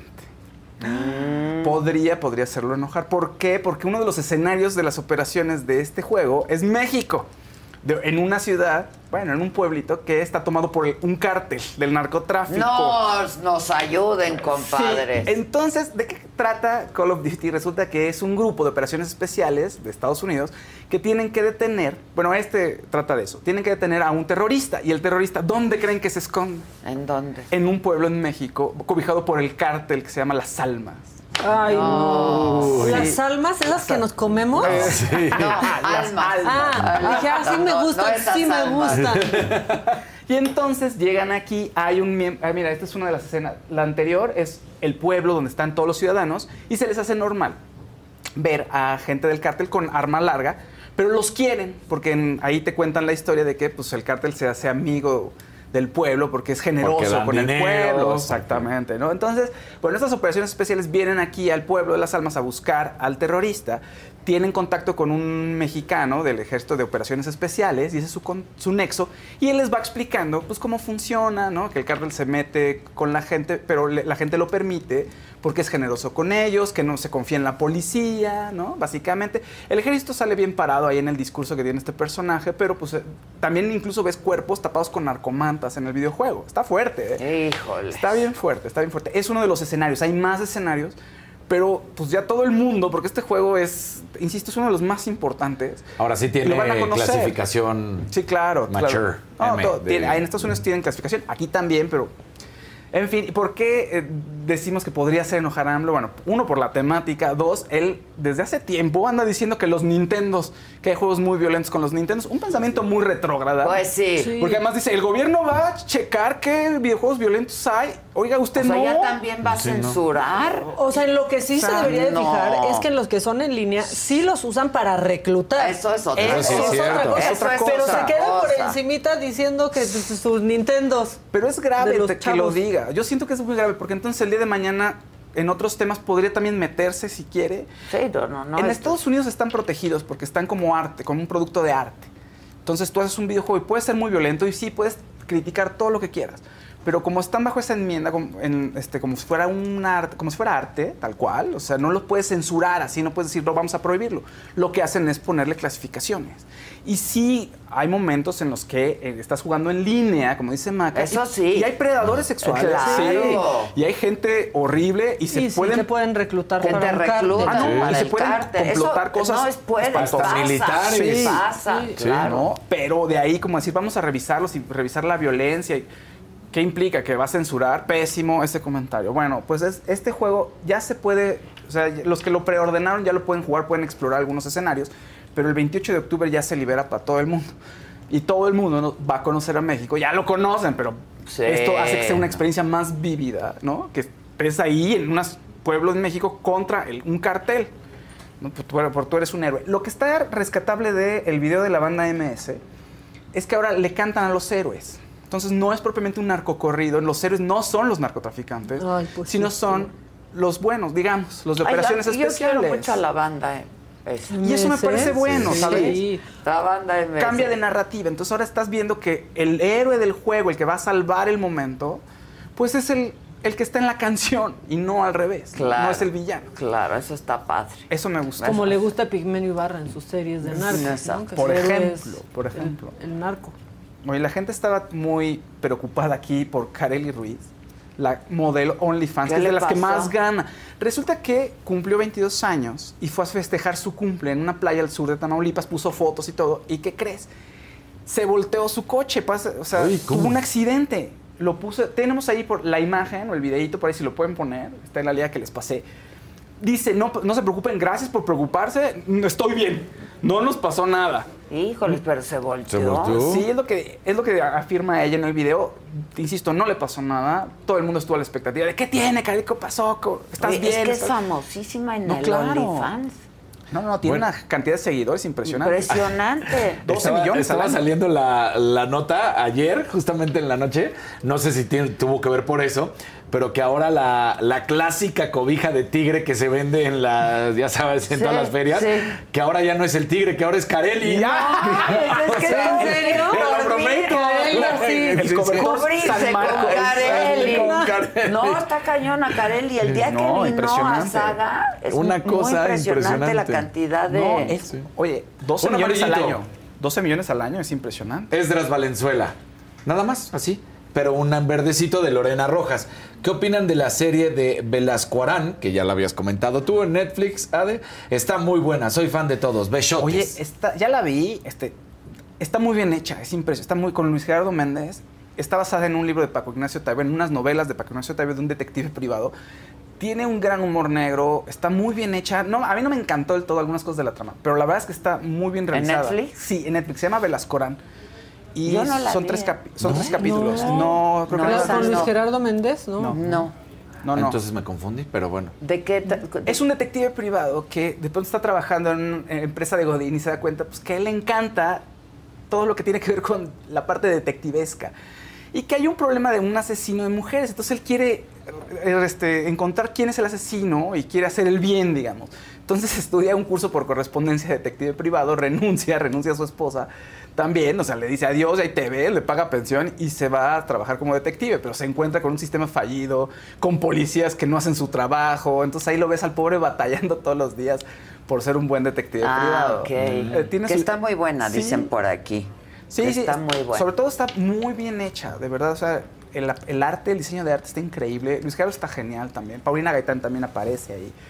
Y creo que sí, es de las series que vale mucho la pena que le echemos un ojo. Ah, la voy a ver. Sí, No sé a qué hora, pero la voy a ver. son capítulos, Pues, son tres trayectos. capítulos, pero son largos, son como de Ah. películas. O sea, Como- que- ah, ok. si le pones play, O sea, como Te de esperas, sí. O película. sea, dos horas cada una uno. hora veintitantos, una hora Ah, y pues media. claro. sí, es una Pero luego eso me gusta. Sí, Sí, ya. ¿eh? Como Que The Undoing, que sí. duraba su hora 20. Exacto. Un azulito de Gerardo Rodríguez. Ade, tengo duda. Te mandé DM desde la Amazon Misha. Ah, la La Maison Maison La. Maison Michel. Ese eres tú, Gerardo. Ándale. Ándale. Ya ¿Por te Instagram? vi, ya te vi. ¿Por el Bien. Instagram o qué? Bien, mamey. Pues no sí, sé, nada más seguro, así. porque Ah, son- por o ahí sea, ahí está la cuenta. Sí. Maison Micha Mes- Ah, Adela. Ese pantalón de hoy nunca lo encontré. Ah, ok, ok, ok. Oye, Henry, Ahí te voy, ¿ese es ahí el de voy. LA? ¿Este? Sí, ¿no? ¿O no? No, este es de... mm, ¿Del Dover Street? Ah. Nowhere Design de Londres. ¡Contestado! Pero, pero te lo mando, te lo mando. Oigan, Henry Cavill Venga. también generó sensación en estos días en su Instagram. ¿Por qué? Porque dijo, ya oficialmente sí regreso como Superman. Ya se sabía, porque se había estado diciendo que en la película Black Adam, que también de superhéroes, él aparece en un cameo. Entonces se cree que puede haber colaboración en el universo DC, como ocurre con el universo Marvel, ¿no? O sea, con Superman, con Black Adam, y hacer algo más parecido a lo que hace Marvel y no lo ha podido hacer DC. A mí me gusta mucho como Superman. El... Sí, es un gran Superman. Ahora, les planteo, porque él tiene muchos Gusta personajes. mucho como sea. ¿no? Es lo que te iba a decir. Tengo top 5 de personajes. Y ustedes me digan, y que la gente nos diga también, ¿qué Henry Cavill les gusta más? Mira, a ver, ponlo de nuevo. Ese es Henry Cavill Sherlock Holmes. Ok. Que aparece no. en la serie Enola. Refinado. Enola Holmes, eh, que es- está muy buena, que tiene una hermanita Sherlock Holmes. Y entonces ella, la hermanita, quiere ser. Uy, ahí. Este es Los Tudors. Tudors. Es Los que a ti con esos pelos te convencen. Es de que la ya sabes que a mí este dirty Dirty look- look, dirty look. Sí. Y este es un, bueno, y tenemos el de Superman, obviamente. Este es Uy, el Conde de Montecristo, de las Conde de primeras. Montecristo. De Pero está Montecristo. bien Era un chavitito. Y parece se- Winona Ryder. Se ve precioso, sí, se ve precioso. Ponlo de nuevo para ver a los dos primeros, porque The tiene Count of Monte Cristo. exacto, Superman. No, Super, Superman. híjole. no sé cuál les gusta más. Pero The Witcher te faltó también. Ahí viene The Witcher, fíjate. A ver, venga. The Witcher actúa. A mí me gusta mucho la serie, ahí está, Sí. en The Witcher. Basado en un videojuego. Y en una novela hasta. Primero novela, luego que videojuego. además. ahí sí, pero es que el pelo No, me gusta más de Superman. Y de. Gamer, ahí está el de El de Gamer. El- de que- y de gay. No, Yo, ah, no. de Gamer. Es- que fue fam- famosa la foto porque todo el mundo empezó a ver que le gusta jugar, le gustan los videojuegos y él mismo estaba armando su computadora. Entonces ya sabes, sale en tank top con sus brazotes, armando la compu y todos, ay no, Henry En plena pandemia fue sí. eso. Ahí se ve espectacular. The Tudors. Creo que voy por. A ver, Superman de nuevo. ¿Qué opinas? No, ahí no me gusta tanto. esa- Híjoles, con de Superman ahí, se sí, ve de Superman. Very impressive. Y de gamer. Very impressive. Y de gamer. Y de gamer.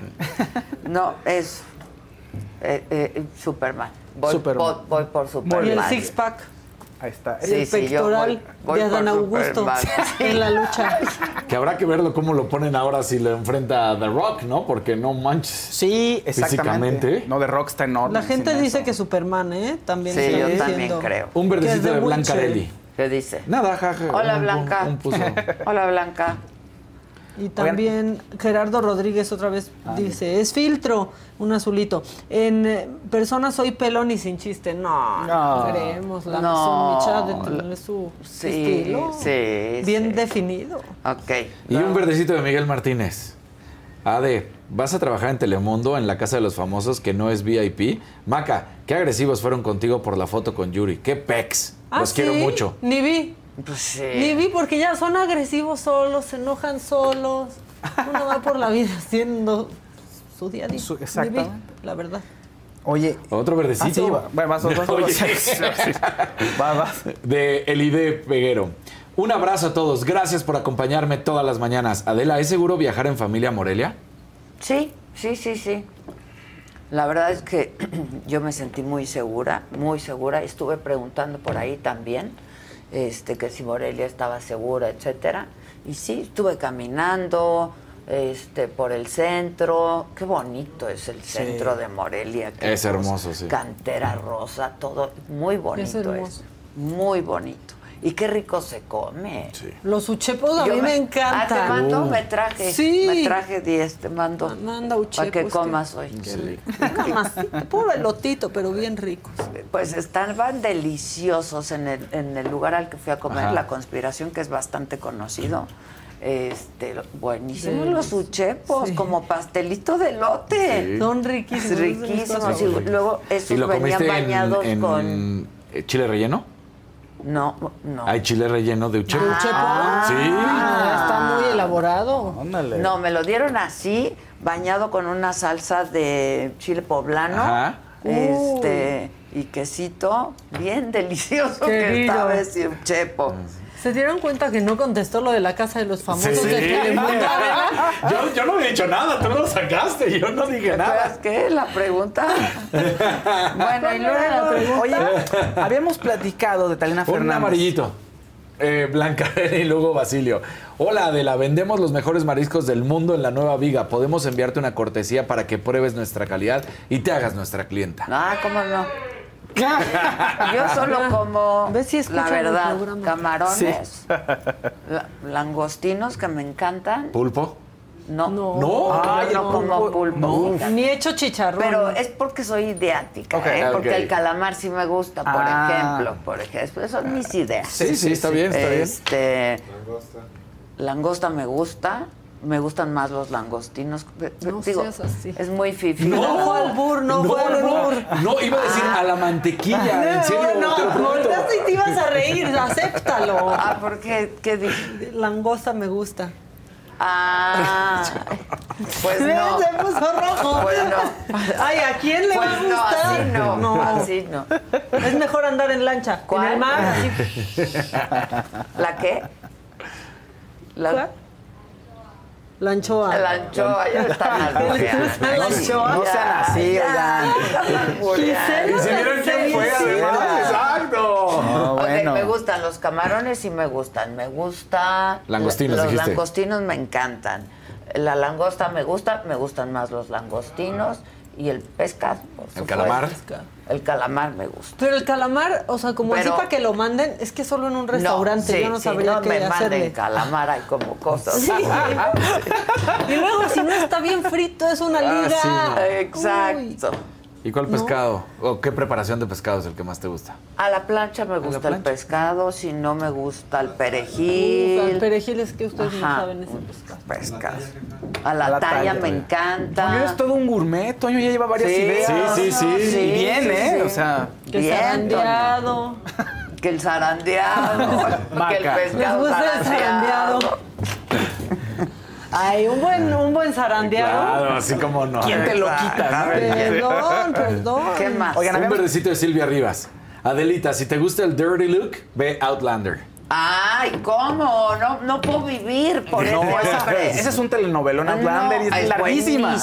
además, ¿no? Sí. Es buenísima. Y ese hombre, no, estoy muy enamorada de Es que yo veo series, me enamoro y me la paso mal. Llora, llora. Lloro. Llora. Quiero estar ahí, así. Que no me entiendes, sí estoy enamorada yo, ok, pero, pero ¿de quién? Sí, ¿Esa vez de quién fue? De, ay, ¿cómo se llama? De Lucifer.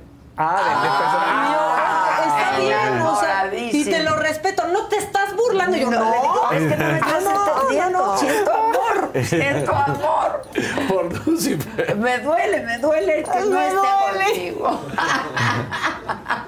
Eso nunca se me va a olvidar. Ay, Oye, hay varios colores, ¿eh? venga. Azulito de Ana Rivas. Faust, ¿quién va a ser James Bond? Pues se ha El- dicho que Tom Hardy podría ser, se ha dicho que John Boyega, se ha dicho incluso que Henry Cavill. Todavía están barajando las opciones. También se decía que querían una mujer. No, que hagan una, probable. una película. una- Mejor, ¿no? Además creo que es mucho mejor para el, para, un- para el género femenino que hagas una, un personaje Salud. creado. Salud. Salud. Lo tratamos de hacer, ¿sabes con quién? Con Halle Berry, ¿se acuerdan? En Qué una- guapa, la primera o segunda de. Daniel Cuando se cortó el pelito. Qué bárbara, guapísima. Sí, sí, sí. Pero no, creo que es mejor un personaje que sea Sí, netamente personaje como es y crear uno nuevo. uno nuevo, ¿no? Estaría mejor. Sí, sí te veo enamorada de Halle Berry. Sí, ¿De. Halle Berry? A mí se me hace Guapísima. guapísima. No, de pelo corto solo yo. Ah, Ay, bueno, Pelo pero ya lo largo. tiene largo. La ¿De extensión. Julia Roberts?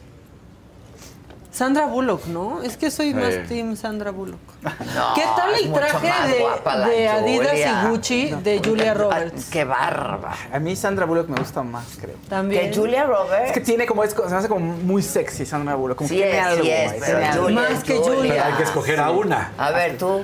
Julia Roberts. Sí, yo también. ¿Tú? Sandra. ¿Tú también, Sandra? Yo creo que Sandra. eh, No, yo sí. me quedo con mi Julia, Oye, que ya tuvimos. Su encuentro, claro, ya se conocen. descubrí una cosa de Talina Fernández. Se las Espérate quiero contar.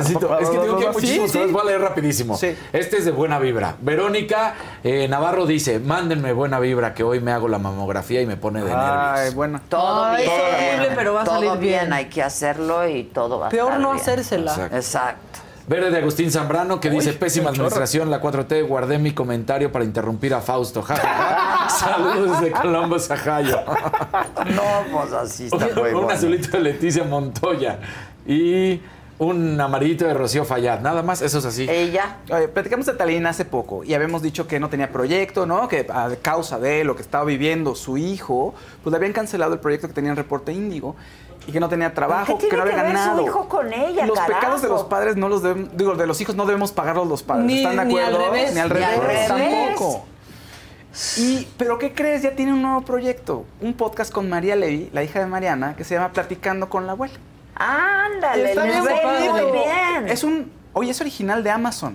O sea, eh, Amazon apostó por este proyecto, estaba increíble. Estaba bonito, la plática entre las dos está muy padre porque son de dos generaciones diferentes platicando sobre, por ejemplo, el ligue, ¿no? Cómo, cómo se veía antes, cómo lo hacía Talina en su época. va a aprender muchísimo Está la bueno. nieta, ¿eh? Sí. Va a aprender El promo está muchísimo. padre. Sí. Ah, no lo he visto. Hay dos episodios, lo pueden buscar en Amazon Music o en Google Play también. ¿Y qué crees que descubrí? Y no se dice, y no... Se me hace que mi Talina es bruja.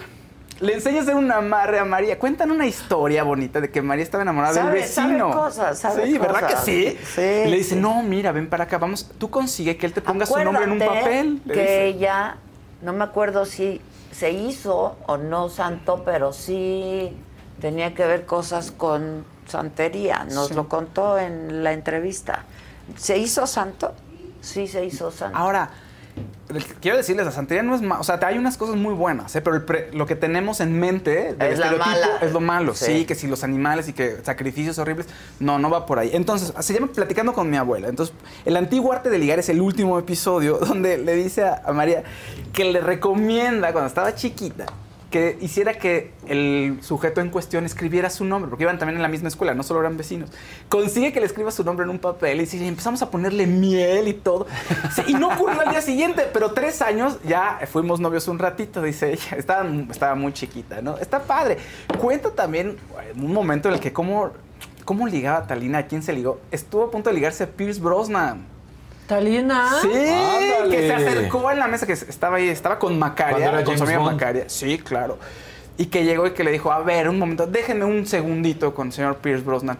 ¿Puedo olerte? Y que Pierce. Brosnan así, de, ¡ay, qué pasó! Sí, claro. Ah, mira. ¿Eh? Entonces, está Eso, padre. hace- eso es típico de, de Talina. Va a aprender mucho la nieta, Sí, ¿eh? Se les dice. Ah, porque sí cuenta historias, Como que ya así. me mandaron para un venenito, Venenito. y no tengo venenito. Este, bueno, llamó mi atención, este, porque luego hay ciertos temas que no tocamos, pero hay una mujer que quiere ser este, la presidenta del Colegio Nacional del Notariado Mexicano. Es candidata, pero sería, en caso de ganar, la primera mujer presidenta de este Colegio Nacional de Notariado. Está interesante, ¿no? Sí, claro. ¿Cuántos años lleva? Y en caso de ganar, pues sería la primera mujer. Ella obtuvo patente de notario público en el 2004, fue presidenta del Colegio de Notarios para el Estado de Oaxaca en dos ocasiones, vicepresidenta zona sur del Colegio Nacional del Notariado Mexicano en dos periodos y representante también de los estados de la zona sur en la comisión del Infonavit desde el 2020. Actualmente es secretaria de Finanzas del Colegio Nacional del Notariado Mexicano. Y ella dijo, ¿por qué no? Yo quiero ser presidenta del Notariado Nacional Mexicano. Y está con nosotros Guadalupe Díaz Carranza. ¿Cómo estás, notaria? Hola, Guadalupe. Hola, ¿cómo estás, Muy bien, Maca? ¿y tú? Bienvenida. bien. ¿Cómo no? Primera Qué presidenta. estar aquí con Hola. ustedes. Hola, Daniel, qué gusto. Fausto, encantada. ¿Cómo estás, Guadalupe? Pásale, pásale. Pues muy contenta, Adela, de estar aquí en tu programa, de saludarlos, porque quiero que sepas que soy fan y seguidora eh, de tu Ah, programa y los gracias. veo siempre. Eso, tú muy bien. Ya, ahora ya eres amiga y fan. Eso, muy bien, buenísimo. muy bien. Oye, a ver, poco hablamos de esto, ¿no? Este, no es un tema que se toque mucho, pero es importante. Claro. Tú llevas muchos años en esto, pero nunca has sido presidenta nacional. Nunca ha habido una mujer presidenta nacional. No ha habido ni candidatas, Adela. Ah, ni siquiera Ni candidatas. candidatas han habido, no. Ok, ok. ¿Cómo se elige? ¿Cómo es? A ver, cuéntanos un poco. Pues mira, eh, nosotros eh, empezó las inscripciones de las planillas en el mes de septiembre, donde ya empezamos con la campaña para ir visitando los colegios de todo el país con nuestras propuestas. Vamos a tener nuestro Congreso Nacional el día 12 de noviembre, que va a ser en la ciudad de Monterrey, donde se va a elegir a la nueva mesa directiva. Y ahí votan los cerca de 4.200 notarios que somos en todo el país asociados al Colegio Nacional. Ah, ok. Entonces, todos los que asistan podrán votar, es de manera presencial, se divide pues obviamente en casillas, se hace el conteo y ese mismo día se toma la protesta a la mesa directiva que haya sido el Ahora, tú eres candidata. ¿Cómo se hacen candidatos? Pues mira, ¿O eh, según el estatuto debes de cumplir el ser, obviamente, notario asociado, que tengas más de 10 años de notario asociado, notario en funciones y que haya sido parte de alguna directiva anteriormente. Ah, ok. Y como bien ¿Y lo tú comentaste, cumples con el caso? todos. Yo desde hace 12 años llevo de manera ininterrumpida estar en todas las directivas del Colegio Nacional. Ahora, ¿pueden ser muchos los que se inscriban? Sí, claro. Pueden ser los, los que cumplan con los requisitos Con y que tengan la aspiración. pueden hacer. ok. Este, y tú decidiste que quieres ser la primera mujer presidenta de la Mira, yo del decidí colegio. Ser la presidenta de- del colegio, no por ser la primera. La verdad es que traigo ya un tiempo recorriendo el país. Como bien lo dijiste, llevo 12 años trabajando en las directivas y conozco las diferencias y las preocupaciones que hay en cada una de las entidades. Mi objetivo pues es ese, acortar esas diferencias para que seamos un verdadero notariado nacional que representen los intereses y, los, y las preocupaciones de todos los notarios. En estos 12 años que llevo ¿Qué has recorriendo... visto? Pues mira, por ejemplo, Pues te puedo luego decir... yo veo que las notarías como que se regalan y te doy una notaría y así. Mira, son eh, disposiciones locales. Obviamente cada estado tiene una ley del notariado que es el que rige cómo llega el acceso público, la, a la fe pública a los notarios. Precisamente lo que queremos es eso, unificar criterios para que seamos un mismo notariado con las mismas preparaciones, las mismas herramientas y también que contemos con la misma tecnología, Adela.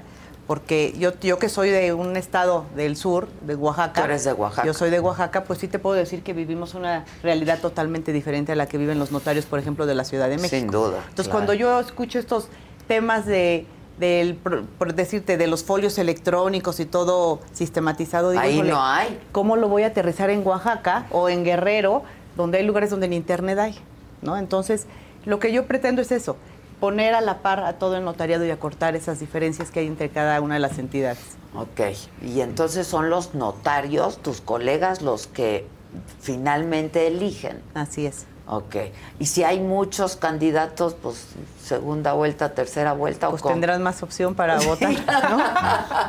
más opciones para Sí, sí, votar. Yo estaba leyendo por ahí, eh, luego de que te corrimos esta invitación, que eh, Olga Sánchez Cordero, la senadora, te apoya, que el secretario de Gobernación también. ¿Qué, quiere decir todo esto que te estén apoyando pues figuras como estas? Porque también leía por ahí que hay alguien este que no quieren que que no quiere que pases. A ver, ¿cómo, cómo, que, que hay grilla ahí también, la politiquería, ¿cómo es? Mira, te comento primero. Porque pues, eh, si es entre pares, ¿no? Sí, sí, sí. ¿Qué tienen que ver los demás? A ver. Mira, más que apoyarme, eh, las dos personalidades que tú comentas, como tú bien sabes, tanto la senadora Olga Sánchez Cordero como el hoy secretario de Gobernación son Son notarios. notarios. Y entonces yo, por ejemplo, en el caso de la senadora, pues al estar yo ya en varias directivas, me tocó interactuar con ella cuando era ministra, cuando era Ah. secretaria de Gobernación y por supuesto que me conoce y conoce la trayectoria que tengo dentro del Colegio Nacional. En el caso de- del secretario de Gobernación, Adán Augusto, pues yo lo conocí siendo notario cuando él ejercía la función, la fe pública. O sea, son colegas, Somos finalmente. colegas y conozco a su papá que fue notario, su hermano que es notario. Entonces, no, no es que sea un apoyo, es que tuvimos interacción y Ah, por ok, supuesto que me conocen. Y otra cosa, yo sí creo, Adela, que quien pretenda dirigir los destinos del Colegio Nacional está obligado a tener interlocución y buena comunicación con las autoridades, con todas las autoridades. Y yo las tengo. Y obviamente esto pues ha lastimado intereses y ha lastimado, pues a lo mejor podría ser a, a Egos. las egos. Y, y bueno, pues es que son, este es parte y el resultado de lo que yo he venido construyendo en 12 años. Pero yo leía, y te lo digo textual como lo leí, por eso también me llamó la atención, que hay un exgobernador que nomás no quiere.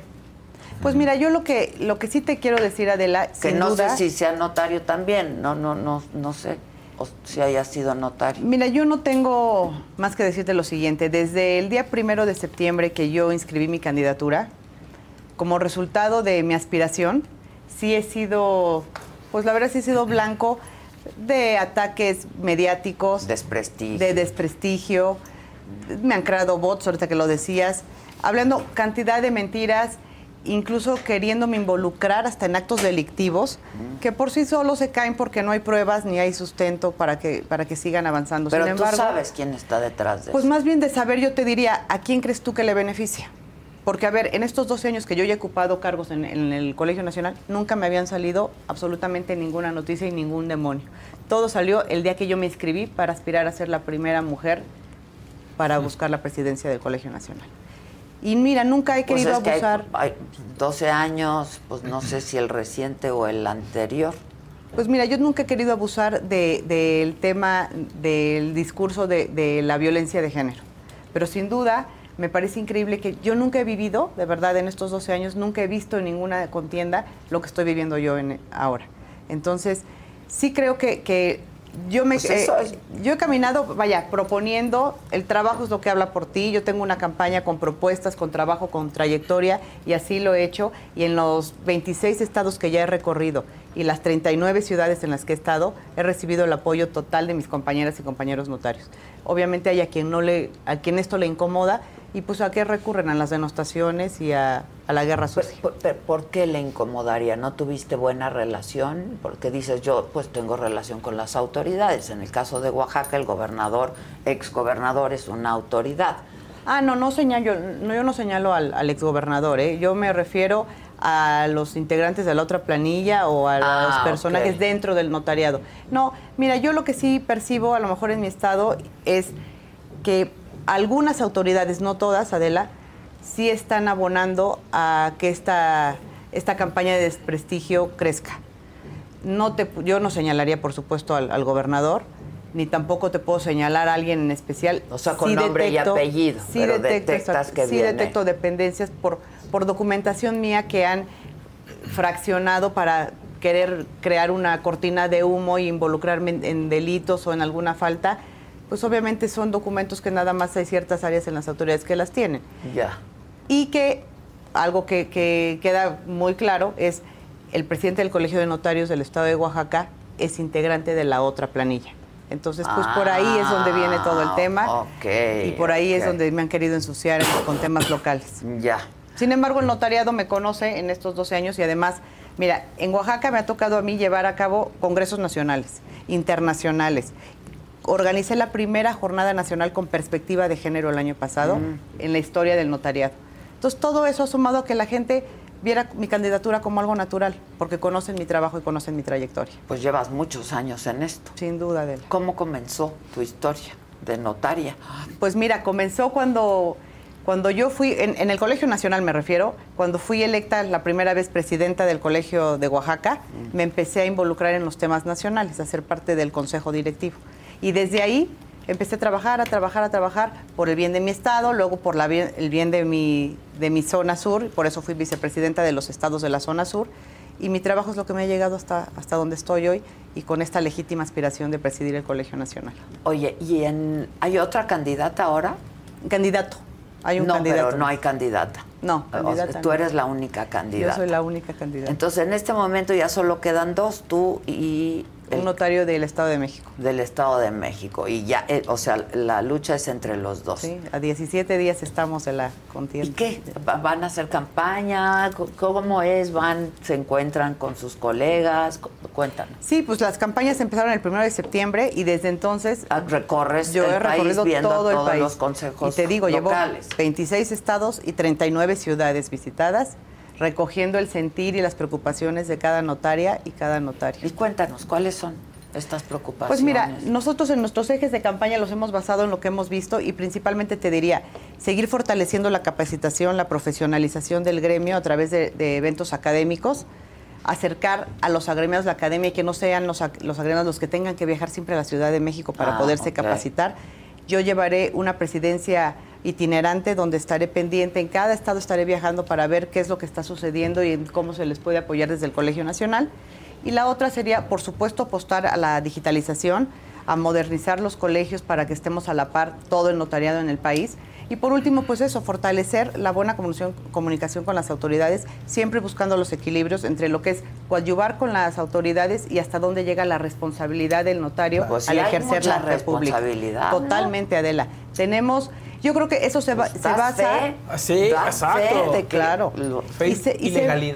Sí. Exactamente, y se basa de la, de la buena percepción que tiene la sociedad y las autoridades de nosotros, que depositan esa fe pública, porque nosotros damos certeza Claro. a todos los actos a los que ocurren ante nuestra fe. Entonces es eso, seguir contribuyendo a la estabilidad social y económica del país, ¿Y hay porque es lo que hacemos los ahí?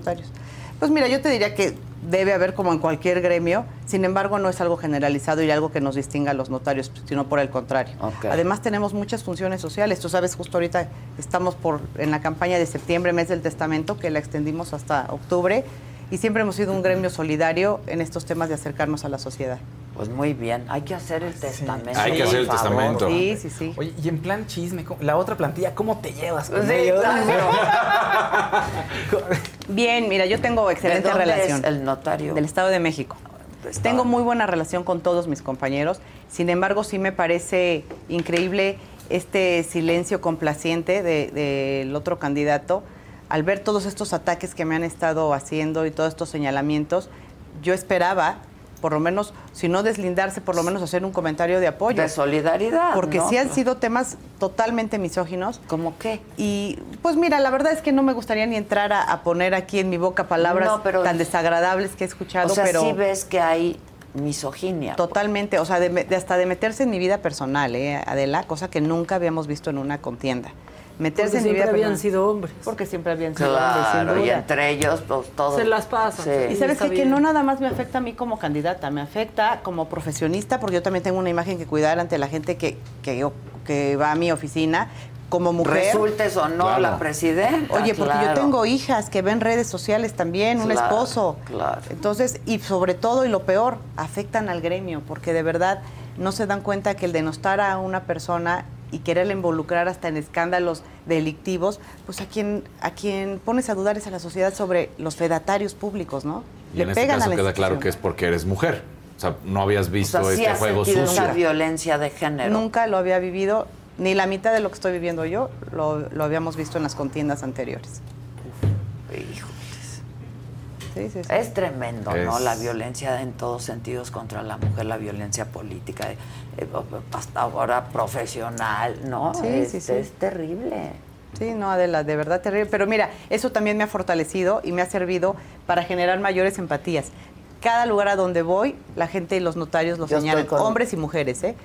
Lupita, estamos contigo, esto es una guerra sucia, estás tocando intereses que obviamente hay gente que está interesada en que no llegues tú y vamos a estar ahí en Monterrey apoyándote. Entonces, ha salido, se les ha revertido y como ven que nosotros no nos metemos a esas denostaciones y ese tipo de campañas. o sea, tú estás en lo tuyo, Yo estoy en lo y mío, en Adela. tu En propuesta. Y... Ahora, me decías que organizaste un congreso con perspectiva de género y eso. Este, ¿Es algo que tú proyectarías en tu, en tu propuesta? O sea, que estás considerando. Sin duda, a ver, esta, esta primera jornada que se llevó a cabo en Oaxaca fue muy significativa, donde además hicimos un reconocimiento a todas aquellas mujeres que han presidido sus colegios en sus estados. que Eh, se las han de ver visto difíciles también. Igual que yo. sin duda. Exacto. ¿Sabes cuántas mujeres somos a nivel nacional notarias de un universo de 4.200? Somos 700 mujeres nada más. Imagínate o sea, el nada más. 20%.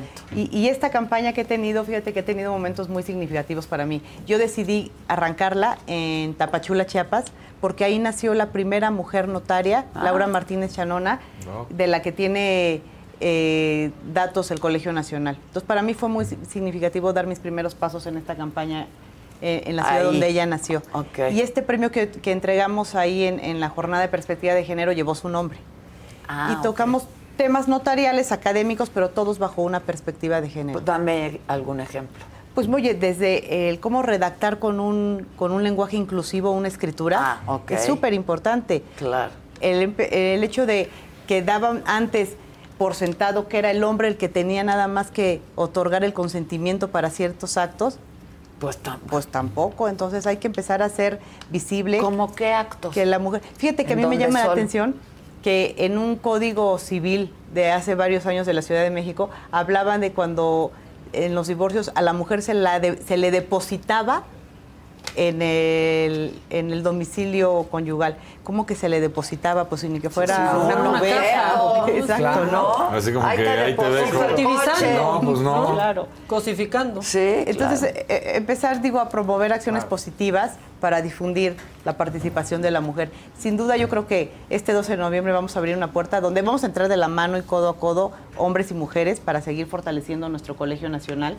Y, y a mí me va a dar mucho gusto ser la primera mujer que ponga un escalón para que cualquier mujer que decida contender para buscar nuestra presidencia la tenga más fácil de la que la esté tenido yo. Pues sí, sin duda. Alguien tiene que abrir la puerta y alguien tiene que llevarse todo eso, así como muchas otras mujeres se nos, ¿no? Nos Claro. abrieron la puerta en muchos otros sentidos y en otros temas. Pues es lo mismo, pero yo creo que ya, o sea, esta, esta cosa de denostar, ¿no? Este, y de desprestigiar, ya, ¿por qué no cada quien sus propuestas y dar verdaderamente, ¿no? Eh, oferta para que, pues, la gente decida. Exactamente. Mira, yo siempre he dicho que, que los talentos y las capacidades no tienen género, la verdad. Pues no. Tenemos que privilegiar al que esté mayormente capacitado. Y en este caso Pero- tú consideras que tienes más capacidad y cumples con el perfil, absolutamente. Absolutamente. Y también, ¿por qué? Porque tengo la percepción de lo que he vivido en estos 12 años, Adela. O sea, he recorrido el país cantidad de veces y sé exactamente cuáles son las necesidades que tiene cada entidad. Sé y el perfectamente cómo notario que está disputándote la presidencia, el que tiene experiencia. Sí, sin duda, yo no, no le quito méritos que tenga experiencia. No ha presidido su colegio estatal, Ok.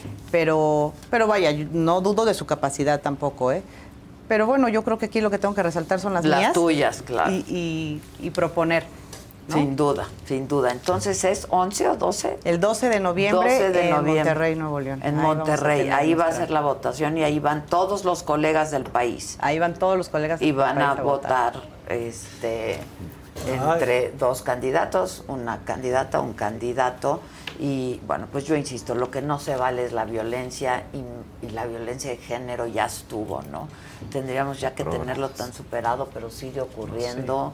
Este, estos, esto que nos dices, esta cosa, mensajes terribles de misoginia, machistas, este, que resultan en, en amenazas finalmente. ¿no? Sí, por supuesto. Sí sí, sí, pero la verdad es que, como te digo, la- la- el notariado ve hacia adelante y, y por supuesto que tenemos temas prioritarios que estar atendiendo a este tipo de, de malas informaciones. Y, y yo veo con mucho optimismo y con mucha alegría el apoyo que nos están dando en todas las entidades a las que hemos estado oyendo, porque ven que llevamos eso, propuestas y soluciones a sus problemas. a los problemas, Sí, claro, sí, sí. claro. Y, y te, bueno, y te quiero comentar, en mi planilla, además de la equidad de género que existe, y de que hay, Hay más mujeres. Sí, somos, es- somos siete, ocho mujeres, ocho mujeres, y, y además hay una pluralidad del origen de los notarios que la, que la integran. De los 18 espacios estamos representados 15 not- estados, de la, Estados República, de la República, Lo cual también bien, habla claro. de pluralidad y que vamos a tener una apertura Y de y, inclusión, saber claro. exacto de, de qué es lo que está ocurriendo en cada lugar. Porque ¿no? no es lo mismo el norte que el sur. Sí, no, no, ¿No? ni el centro. Ni el ¿no? centro. Que sin es la percepción que tiene el notariado, Claro, que nada más se enfoca en lo que pasa en el centro. Pero mira, eh, eh, todos los integrantes que tengo en la planilla, todos llevan ya una trayectoria, algunos hasta de 35 años dentro del notariado, todos son o ya han presidido sus colegios o son los, los que han fortalecido la academia dentro del notariado y son gente reconocida y es gente probada además. Entonces tenemos una gran planilla, hemos, hemos hecho un gran trabajo todos y, y yo tengo el honor de encabezar el trabajo que todos han aportado Pues notariado. felicidades de entrada, ¿no? Gracias, y el día de la votación, el próximo día 12, que resultes presidenta, este, nos avisas, nos platicas cómo estuvo. Eh, faltan unos cuantos, 15 días, ¿no? ¿A qué estamos? 17 días. A 25. exacto. 17 días. Los 25. tengo ya en la cuenta regresiva. Exacto. No, pues buena suerte, caray. Este, muy buena suerte.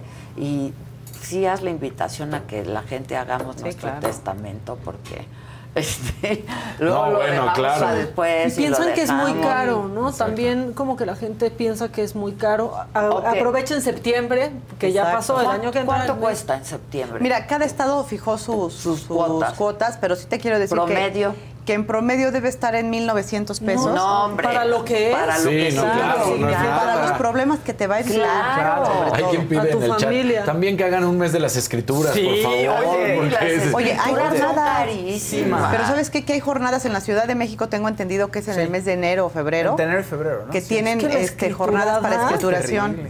Y además de que los notarios y las notarias eh, hacen una apertura de, de sus horarios de trabajo, también reducen mucho los costos de, de sus honorarios. Entonces deben de aprovechar todo este tipo de Sí, cosas. Sí, porque, porque es sí bien caro. cara la Las escritura. adjudicaciones. Sí, sí, No, sí, es es bien caro. dejan No, el, el chat se volvió loco con primero apoyando y luego pidiendo cosas de notario. Pero más que caro, se luego se tiene la percepción de que todo lo que se paga en una notaría es honorario del notario.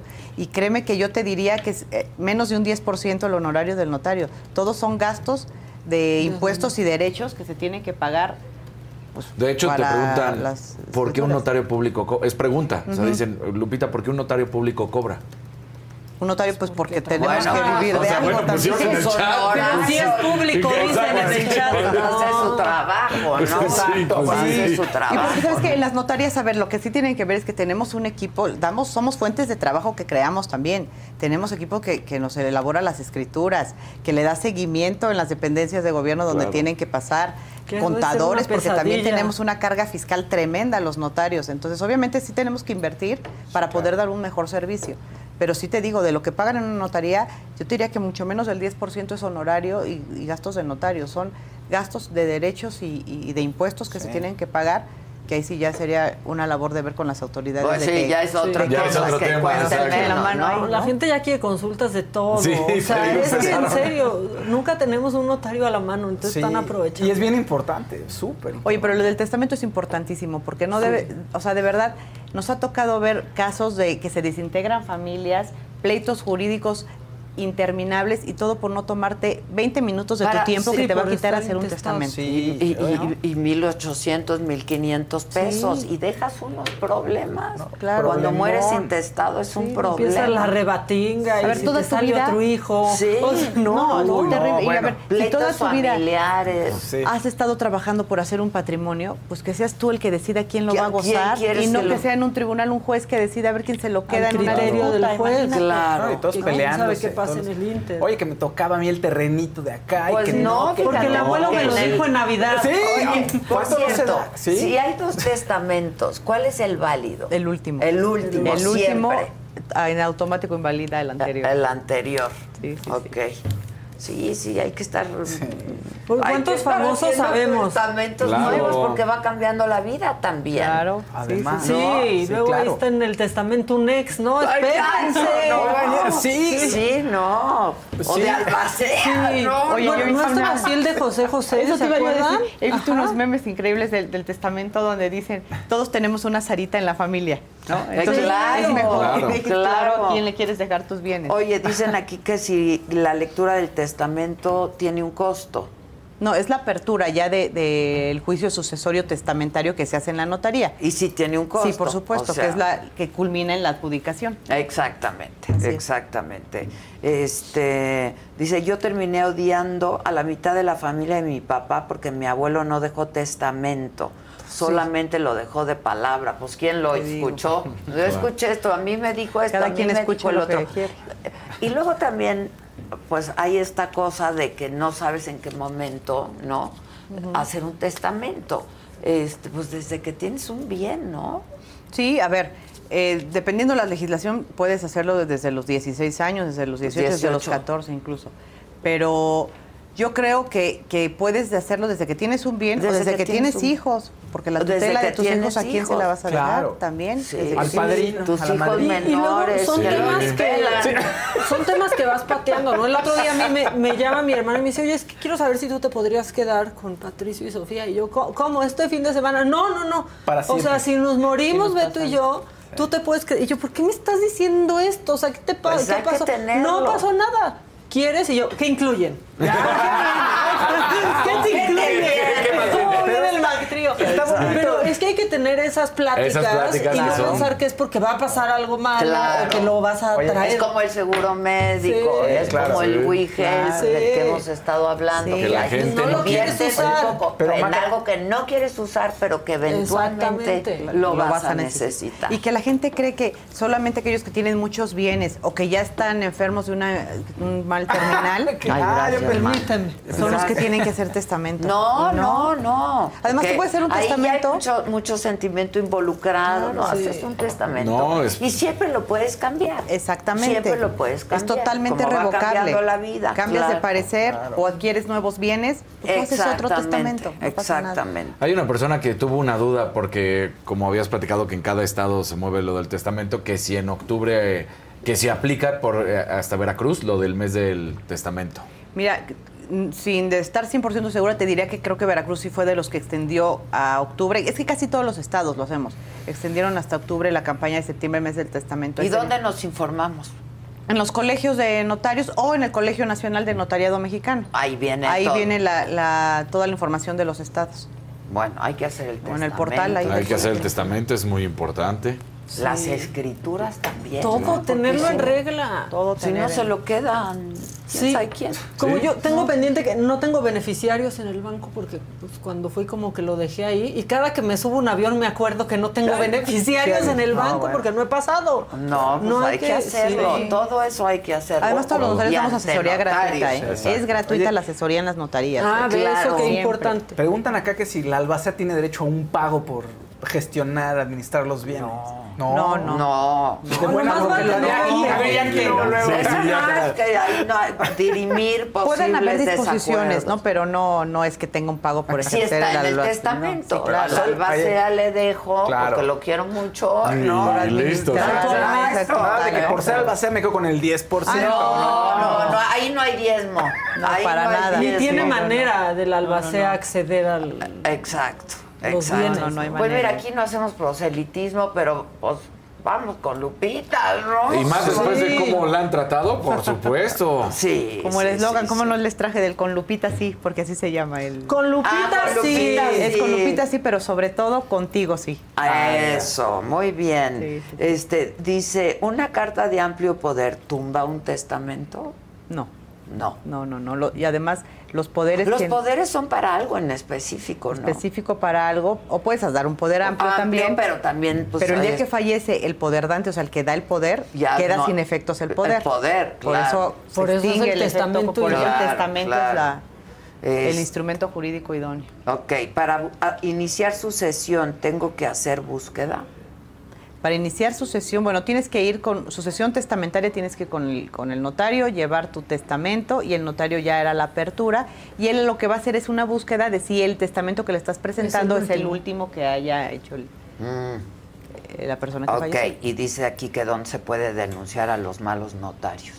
En las direcciones generales de notarías de en cada estado, ahí este, puedes levantar una queja por alguna situación que tú crees que haya hecho Irregular. irregular o irregular incorrecta de un notario. De un notario. Muy bien, pues somos Lupita. Pues muchas gracias Pues mucha Adela, suerte, de verdad. No, mucha suerte. Sí queremos muchas más mujeres en puestos, ¿no? Las masas están hablando. Las masas me aclaman.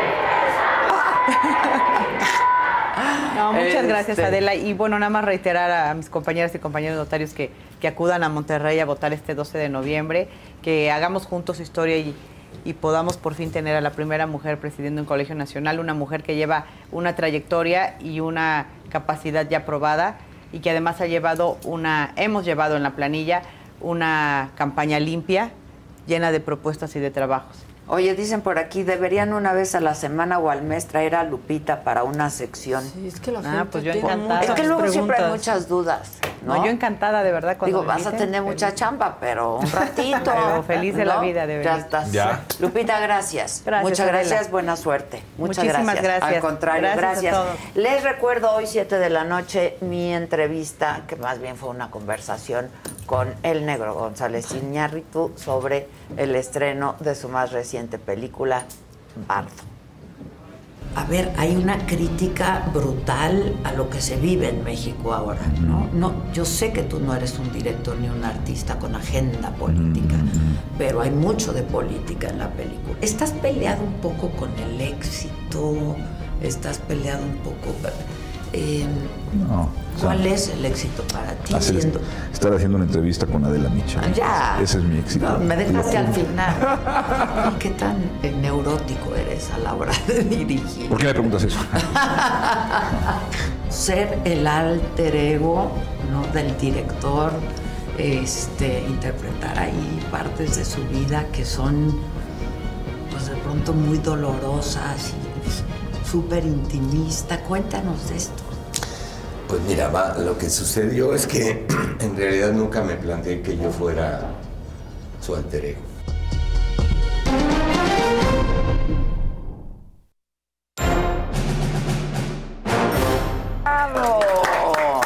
Estoy en la noche. No, Qué padre. Qué guapo es, se me hace Es guapísimo muy guapo el negro. negro. A mí también se me Sí. hace guapísimo. Y no creas que iba así very neat look o, así bien acá. Con el pelo y la barbita ya está hecho. Eh, ya está hecho. Y el color de piel. Sí, Me pasas a disculpar. también. El color de piel.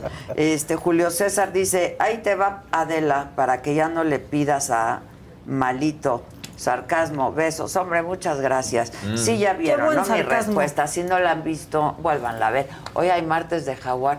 Yo creo que lo que está haciendo Laida Sansores es a todas luces ilegal, ¿no? Claro. Pues sí, ya lo Pero- dijeron O sea, en lugar, pues, Dice el presidente que no. Intervenciones de Que solo es de mal gusto, pero no. Sí, que no Pues, es ilegal. Dijo, es de mal gusto, no hay que hacer eso, es de mal gusto, ¿no? Este, pero es absolutamente Ahora se ilegal está porque son conversaciones privadas, privadas, ¿no? Sí, incómodo. ¿Habrá Y respuesta de Monreal? O sea, como ¿habrá amenaza- algo? Es amenazante, De- ¿no? no lo sé, pero Sí, va a haber miércoles caso- de León. Ah, Permítanme. Ah, va a haber miércoles de León bien. Permítanme. Mientras buscas. Blancarelli Lugo dice, ¿a dónde mandamos tus camarones? Estamos en instaurar como grupo camaronero Bajazú. Baxa. Baj- Ba- Baj- Baja. Baxa. Sí. Oye, nada más también pedí a la producción que ah, recordemos que ahorita se realizó el, ru- el showdown, el run showdown de, de Red Bull que se llevó en Guadalajara, ¿no? Ahorita. Entonces, para que vean qué tan deporte fifí es que la gente no quiere ver, pues eso que, casaría. que vean cómo está. Mira, ahí estaba la gente, ahorita. Mira, mira, bien fifí, nadie quiere ir a ver eh, a, a correr No hay los cosa coches, ¿no? menos O sea, fifí mira, que ir ahí a la valla, perdón. toda o sea, la gente. esto es de Monreal. Exactamente. Toda la gente como loca Ve viendo. nomás. Y este no, no era ni siquiera los el bólido, este era apenas el claro. surito. Todo, o sea, para que vean, pero todo el mundo ahí. Pero es fifí porque están blanquitos. encanta. Ajá. Y cada vez tiene muchos más seguidores en México, ¿eh? Exactamente. El- Los niños. lo- las- los, Los- ¿sabes que niños, los niños los carros, Claro. Y lo volvemos a decir, Netflix fue fundamental con su serie de, de Fórmula 1. Esa Ay, abrió, es buenaza, es esa sí buena. la vi, esa Esa sí la vi. Entonces, pero ahí está, para que vean, no, bien fifí, ¿eh? Pero toda la gente feliz viendo. ¿Qué, ¿Qué sabemos del Festival del Taco y Michelada? Ah, caray. en Ah, que va a estar sabroso, Sabroso. pues, Taco y michelada. Bueno, Ya- ya hoy es martes, Oscar. no solo de mentar madre. Bueno, no sé si tú, Claudia Aguilar, quieras mentar madre. ¿Cómo estás, mi querida Clau? Muy bien, ¿cómo están ustedes? Oye, muy interesante todo lo que están planteando, ¿eh? Qué envidia, eh, no me perderé la, la saga y la entrevista de Iñárritu, de esta peliculón bardo que me urge ver. Ah, sí, ve- ve- tienes que verla, ¿eh? Tienes que verla. Muchos comentarios. Este, a mí me- personalmente me gustó mucho la película. La vi el viernes. Sí, Sí. corríjanme. No, el sábado. la vi el Sábado. sábado. La entrevista fue el domingo y todavía no me recupero. le sigo dando vueltas y le sigo dando vueltas y le sigo dando vueltas. Escuché una entrevista que le hicieron al negro Iñárritu y entonces decía que me encantó porque era una respuesta sumamente artística, ¿no? Decía, es una película que fluye. Entonces tienes que entrar al cine y fluir. Es lo que dice. No hay nada que entender. Nada, Hay no hay que- nada que hay que fluir. Hay que fluir, pero no, no, no hay nada que entenderle, pero sí hay mucho que sentirle, ¿eh? Pasas por, por muchas emociones, la neta. Miedo, este mm, os- te conmueve muchísimo, tristeza, dolor por las pérdidas, ¿no? Eh, sí, vela, vela, ya se va a estrenar próximamente. Ya. La el semana jueves, que- el jueves. Este jueves, ¿no? Este jueves, este Ah, jueves. ya. Sí. Es 27, Sí, sí, sí, ya. sí. Ya. Se Ya la siguiente pasa- semana ya estamos allá. Ya, sí, ya ni me digas. Ahora sí nos vamos. Ahora sí. Bueno, yo me voy desde antes. Mañana ya no estoy. Ahí les encargo el changarro. Sí, muchachos. ¿Qué onda, mi Clau? Pues iba a hablar con, o sea, quería platicar con ustedes sobre este nuevo proyecto que presentó el ministro Luis María Aguilar Morales para volver a abordar el tema de la prisión preventiva oficiosa, que se acuerdan que hemos platicado aquí un par de veces, pues desde que inició la discusión aquí, cuando se dieron las audiencias en la Corte Interamericana.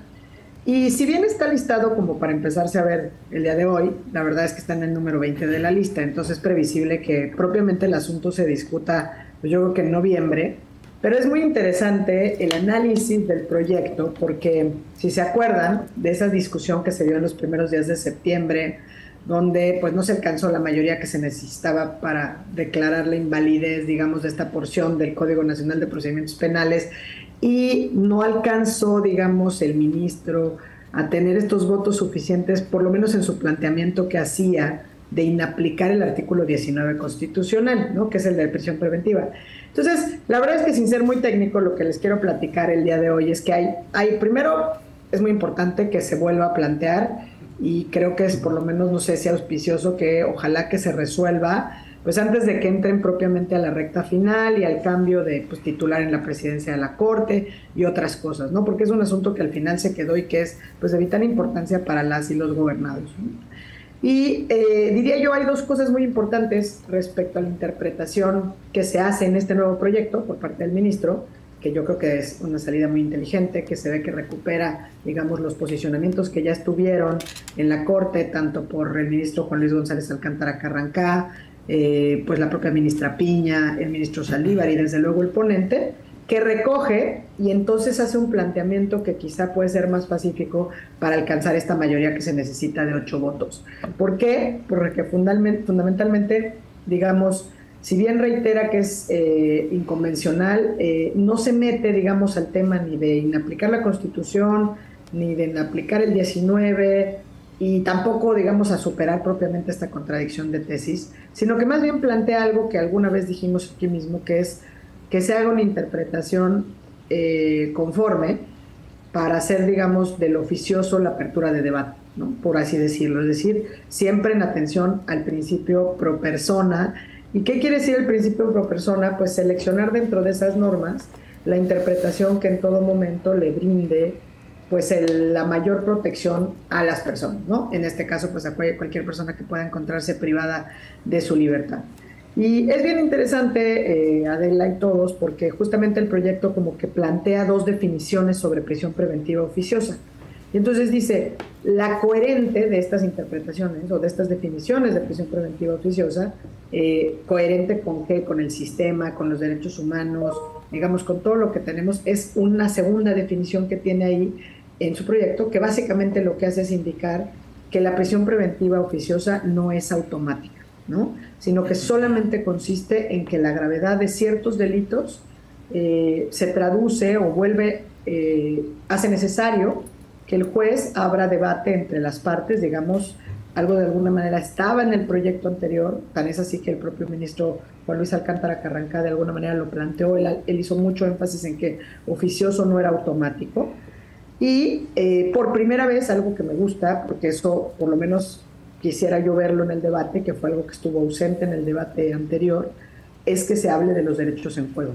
En este proyecto, efectivamente, el ministro ponente, el ministro Luis María Aguilar Morales, sí habla de cómo este tema de no entender a la prisión preventiva como automática, sino que hay esta obligación, eh, pues justamente para que se haga esta interpretación armónica en, el principio pro persona, pues se tienen que pes- sopesar, digamos, el principio de, de libertad de, de presunción de inocencia, eh, valorar la libertad de las personas, obviamente los y los riesgos que están implicados en cada, en cada supuesto, ¿no? Eh, si, si esta interpretación prospera, digamos, eh, lo que querría decir es que los jueces tendrían que justificar la, la imposición de la prisión preventiva oficiosa a partir del análisis que hagan de la actualización de supuestos necesarios para la imposición de esa medida, ¿no? Como pueden ser el famoso riesgo de fuga, del que desde luego aquí la ha hablado muchas veces, eh, el garantizar, por ejemplo, la comparecencia del imputado y obviamente algún riesgo que pudiera traducirse no nada más de fuga, sino que riesgos eh, importantes para que se lleven a cabo las investigaciones o que pongan en peligro a los testigos o desde luego a las víctimas si es que están presentes. ¿no? Entonces, esto de prosperar me parece que pues generaría un planteamiento donde básicamente la conclusión sería la prisión preventiva oficiosa sería al final del día una prisión preventiva justificada y la prisión preventiva justificada ya existe en nuestro sistema, ha sido validada o declarada constitucional en algunos otros precedentes y además es también convencionalmente válida, ¿no? digamos pensando en el sistema de, de interamericano, por lo menos el nuestro.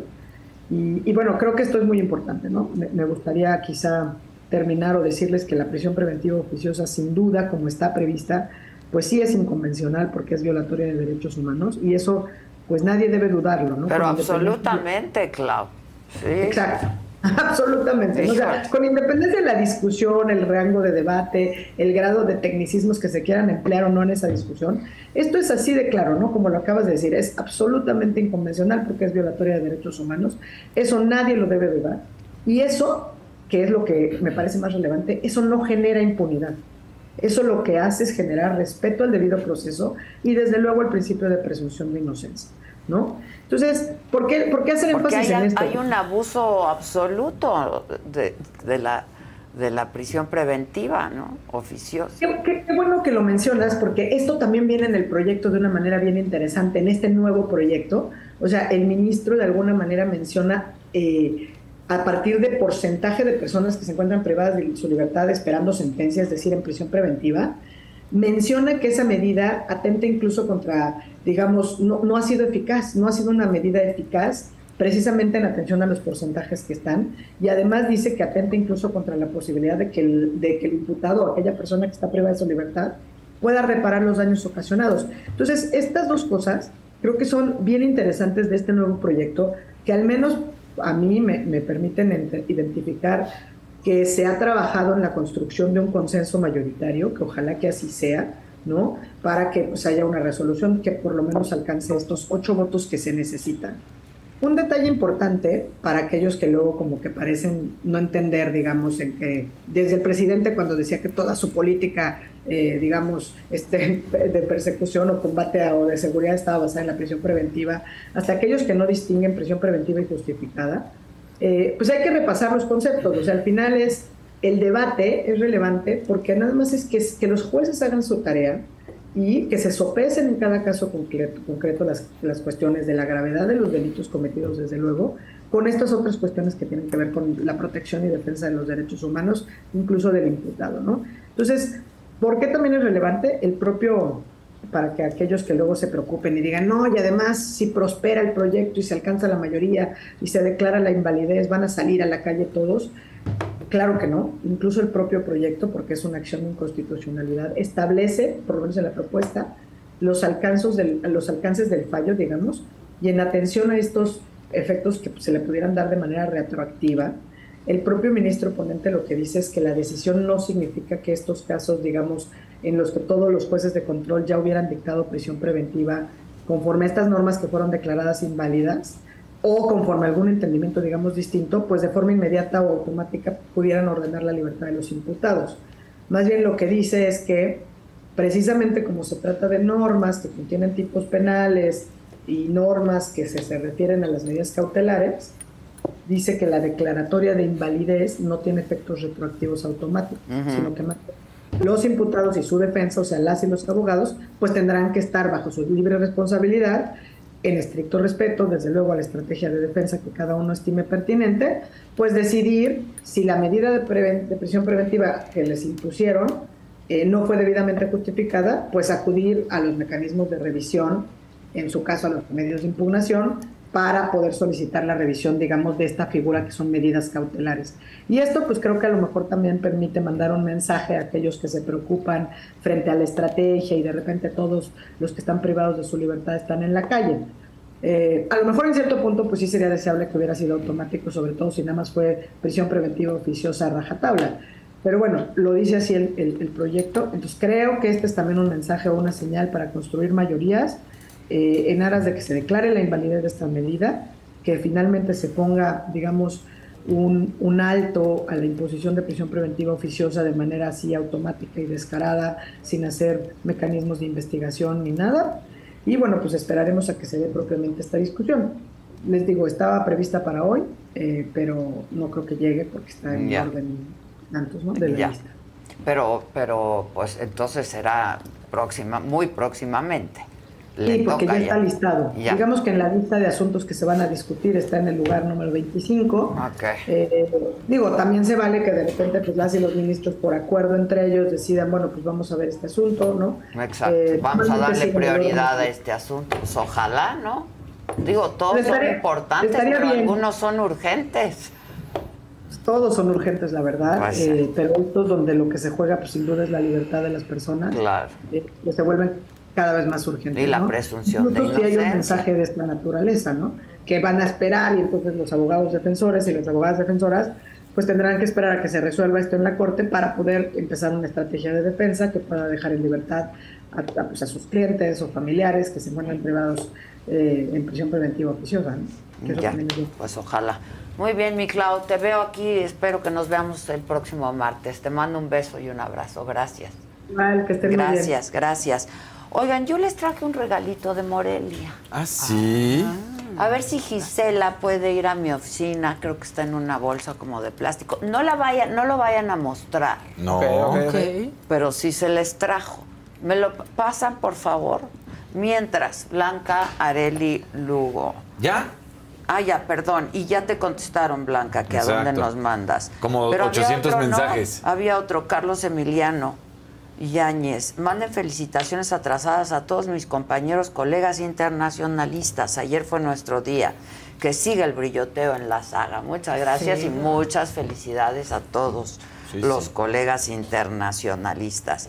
Este, ¿al- ¿Algún otro colorcito? ¿Algo No. que quieran colores, comentar? Alguien por ahí pidió felicitación, eh, fue hace mucho, pero pedía felicitaciones a su matrimonio que tenía 47 años y que nos ven siempre, que no se pierden la saga. Pues muchas felicidades. Este, yo estoy muy orgullosa de, de la saga. La verdad es que no, no- lo- ya este, está muy posicionada. En todas partes me hablan de la saga. Muchas gracias. Esto solamente es gracias a ustedes. Este, si pueden compartirlo, eh, si pueden darle like para que nuestra comunidad sea todavía más grande, lo vamos a agradecer muchísimo, ya fuera de broma y colorcitos y eso, que nos divierte muchísimo interrumpir aquí al Faust. Este, yo les agradecería mucho a todos que le den compartir eh, para que más gente sepa que pues que estamos haciendo un trabajo y que ponemos a su consideración. Está este programa y hay otros programas y constantemente en nuestro portal estamos dando información. Venga. Hilda Lara decía, nada más para seguir con, parece que siga la mata. Mi familia nos reuniremos en casa de mis papás con una asada para ver la carrera de la Fórmula 1 y que gane el checo. Eso. Que aparte también es la Claro. mejor forma de A ver, ver, la Fórmula déjame 1, ver. ¿eh? Porque si no, no, No la saques ves. nada. Exacto. Si estás Si en no- un cierto lugar y no estás así. ¡yum! y luego- No muestren te porque pones a Ya, platicar. Pasa otro rato y... no muestren porque nos, nos van a bajar, pero Ah. o sea, ya- Es una cosa indecente. Ah, esto- vean qué bonito regalo le traje a Rodrigo para para Para el live aqua. para el live aqua, pero vean qué bonito está. Ah. Rodrigo del grupo Posada. Espérame, porque Se pega. No y prende. ¿Cómo hago que A ver, prenda? pégale, pégale. Pégale. Otra Pégale, vez ya Casarín. prendió y Casarín. hay mucha luz. La fuerza Prendió. bruta, Casarín. Este mamáquita, aunque no te Sí. guste, Sí, ya, ya, ya. es Sí, pero no se alcanza. Oye, qué No se distingue rico. porque se Nos van a bajar, nos ¿Ah, van sí? a bajar. No sé. ¿Cuántas chupadas? Hay que darle para llegar al Que centro. ¿o qué? Sí, centro o sea, se pone porque amarillo fluorescente, ¿no? Toma mi fa. Gracias. Te va a encantar, Faust. Picante, picante, ¿eh? Está texturizado. Sí, sí, todo. Están súper ricos. Dije, lo guardo para el viernes, pero no voy a estar el viernes. Pero sí, o sea, en verdad, Entonces, picante. Pues de una vez, ¿no? Nos gustan las cosas chinitas. Sí, sí, sí, sí nos gustan. Chilosí, con forma. Firmes. ¿Quién me falta? Aquí al todo. Toñito. Por favor, Faust, por favor. Este va para para, para el Kevin. Kevin. Que Kevin. luego nos andas siempre albureando tú a nosotros. Ahorita te la paso por Gisela lo Ahí está, Ven, ahí está, ahí Gisela, está. ahí está. Ah, muy bien. Yo se la traje para que lo pongan en su escritorio de la Iracua. Mira. Giselita, lo vas a disfrutar mucho, créemelo. Llévasela al Kevin Confía en también. mí, Confía en Giselita. A Josué no le traje. Exacto. Anchoas. A mí no me gustan las anchoas. No, sí me gustan, No, pero en la ensalada. Exacto. Ah, no, claro. Este, Josué es bien fresa. Entonces a Josué le traje unas fresas caramelizadas. Sí, porque no queremos este ¿No? No, no. Esas fueron de del Guanajuato. del Guanajuato, Del Guanajuato. querido. ¿Quién me falta ahí? ¿Chalinito? no, Chalinito le voy a dar sus Fresas. fresas. Al pinche Isaac que ya me tiene hasta la puritita paletita que le traje. Va, le toca al Isaac. Isaac. Y finalmente al Fer, que le gusta Va a querer todo. por favor. Pero aparte ahorita anda, uy, arrastrando, arañando las caderas, sí, sí. porque anda de bien portada, Fernando. Exacto, anda de bien portada. Fernando, ven por tu regalo, pues. Va a decir, no se van a Gabriela comer. Hernández, gracias. Fernando. Fernando, este, por favor, que sí nos estés que si en viendo. Face o Instagram se puede ver, nos bajan, ¿no? Sí. Sí, nos bajan. Nos bajan. Face resulta que Nos pone muy- censura. Ajá, sí, sí, sí. Pero pruébenlos, se van a entretener. Están bien ricos y no lo Lo quieren. bueno es que se ve bien bueno. Sí se ve bueno. o sea, sin culpa. Sin culpa, Sin culpa. Sin culpa. Pues mira, yo una compré paleta. en el mercado de dulces ahí de Morelia. Fue para si te- tenía un ratito, ¿a dónde iba yo a ir? Pues, al mercado, al mercado. de dulces. Dulces, claro. Entonces Fernando, dije, ven, te va a gustar. ¿Qué pasa con Fernando? No le enseñes. ven, ven. Llévale una a Susan que también le gustan así. Uy, pero a Susana hay que pedirse la extra large. Por eso digo.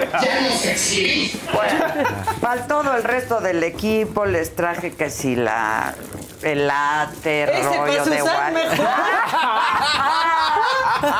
Mi negro del WhatsApp. ¿Quieres al negro de WhatsApp, Susan? Pero Ay, compártelo. Ahí en la temporada como 1.1 de la saga El Negro El del negro, WhatsApp. ¿dónde quedó mi negro de WhatsApp, eh? ¿Cómo hemos perdido? No cruzó la Sí, calle. no Yo ya cruzó no la puedo. calle. Ahora sí que yo, como el negro González Iñárritu, ya no puedo con más pérdidas. No cruzó Ya la calle. Estoy en el bardo. ¿Ustedes creen en la reencarnación, muchachos? Ojalá. Eh, o sea, sí, no, no, no me... Digamos que... Eh, imagínense, Estoy abierto. vamos a renacer y vamos a querer a otra familia, ya Ajá. no nos vamos a acordar de esta. No, pero puedes renacer en animal. No, eso no quisiera. Pero no queremos, ¿no? No. O en político. ¿Qué, qué le pasó a Carely Ruiz? Ya lo dije el Sí, pausto, eh, pero... tuvo un accidente en el coche en el que iba en el sur de Tamaulipas, pero puso que está bien y puso una que medio dolorida, pero que todo muy bien. Alguien me hizo la broma de que pon las imágenes de cómo quedó, pues quedó igual, o sea, sale en bikini y eso, se saca fotos, se Sí, ve muy porque bien. dijo que no le pasó nada. Ahí está la foto. Exacto. Ahí está la foto que Nos subió volteamos. ella, ¿no? Sí, ella eh, nos volteamos, ella subió el video, subió fotos y después mira dice, ve, bebés, todo bien, gracias a Dios, me duele todo el cuerpo, no pasó nada grave. Mm, Ya. Pero cómo quedó, eso es un plan bueno que la gente porque se ve igual, o sea, se ve, o sea, está Pero en- qué bueno que no le pasó Oh, nada. bueno. Pero Rodrigo, si nos estás viendo, píntate de colorcitos. Que, ¿Cómo le haces para que... Un golpecito a la bolita de atrás. Ahí está. Ah, mira, para la, Ya. pa' la iba, pues no sé, está bonito. pinche pato. Pinche pato. Así le... Bueno, es para que juegues con las de bolitas. aprenderse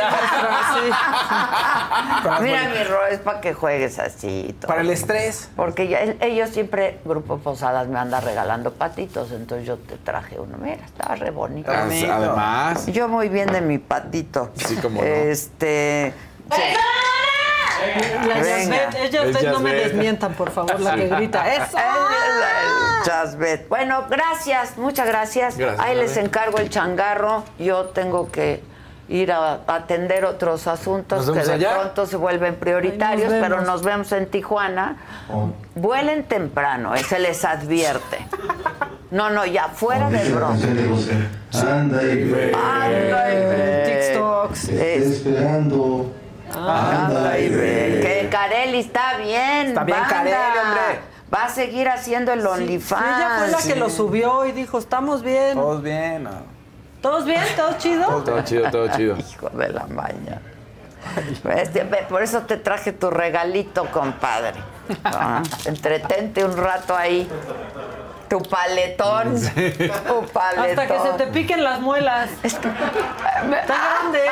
No vayas vomitando. Nada más no te la metas toda. La vomitadera. Porque esta sí lleva la, campanilla. La- Te viene la hogadera. Te viene la Van a hogadera. todos acá afuera.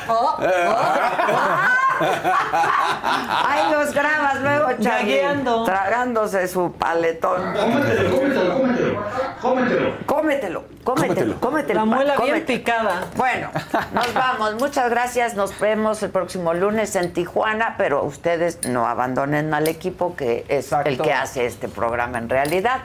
Eh, Yo se los digo, Adela, pero lo hacen ellos. Entonces aquí van a estar mañana 9 de la mañana. Nueve de la mañana. Y no dejen de acompañarme esta noche. Yo sé que el negro ha estado por todos lados, pero. Pero no con Adela. Pero, con Adela. Pero, pues el negro y yo somos contemporáneos. Volamos bien temprano, te confirmo. ¿Qué le- Ya Susan se encargó de decirme, vuelan bien temprano. 7 am. No, no tan temprano, pero sí. Ok, vuelen temprano, lleguen temprano y ahí me esperan. Ah, perfecto. Mediodía. Está bien. Que esté el cielo despejado. Que no haya Sí, ya que no nos la vuelva a hacer. Ya si no Tijuana. llegan, miren, si no llegan en 20 horas, yo los veo en el escritorio el lunes 9 de la Ahí vamos a estar. mañana en Tijuana. Me da lo mismo si ¿A en bicicleta llegan, pero ahí, Pero nos, ahí vemos. nos vemos. Ahí nos vemos. Muchas gracias siempre y hasta esta noche yo con el con la entrevista con el negro y ustedes mañana 9 de la mañana. Siempre hay información en la saga, métanse al portal, métanse a nuestro canal, hay de todo, hay entrevistas, mucha cosa. Y bajen WeHelp. Por favor, Sí. usen WeHelp. Yo, fíjense que ahora que estoy yendo al gimnasio en las mañanas, sí puse el sígueme. Porque hay un tramito que, o sea, todavía está oscuro y aunque hay luz, pues sígueme de aquí Claro. a que regreso a mi casa, entonces le pongo una hora. Y ya cuando pasa la hora, me llaman, ¿todo bien? Sí, ya me bañé, ya desayuné, todo bien, pero están ahí. Si salen en la noche, si caminan, que de pronto ya da mucho miedo caminar en las bonitas calles de la Ciudad de México, ¿no? O sea, vas a la Roma, quieres caminar, pero también te da preocupación. Claro, claro. Activen el sígueme. Van a su cita, a su cita en Tinder, en Grindr, activen el Que sígueme. sí, por Claro. supuesto. O sea, yo, yo sí creo que y para puedes eso poner el modo ser fantasma para que importantísimo. nadie más sepa dónde estás, pero WeHelp. sí sabe. ¿Cuántos, ¿Cuántas cosas no hemos oído de gente Sí. que en Horrible. los hoteles... Sí, horrible. Sí, por eso el, el sígueme. O sea, ya si te hablan y sigues en el date, dile, pues, todo bien ya, o actívalo por una hora más. Claro. Pero tenlo ahí Al presente.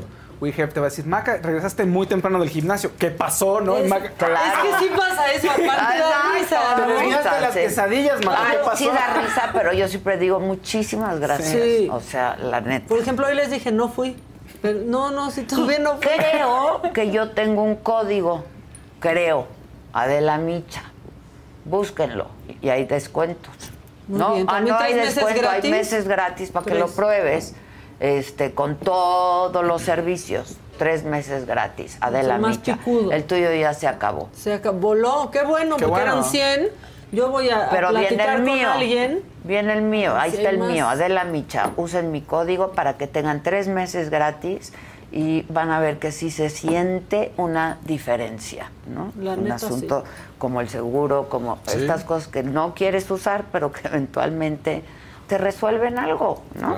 A mí, estas, las alertas de caída, perdón, es que para la gente más, más grande hay muchas personas mayores que viven solas. Claro. Con que traigan su celular, en serio, en la bolsa de lo que traigan puesto, si se caen, de pronto, lo va a detectar WeHelp y se va a poner en contacto con ellos o con los familiares que tengan registrados.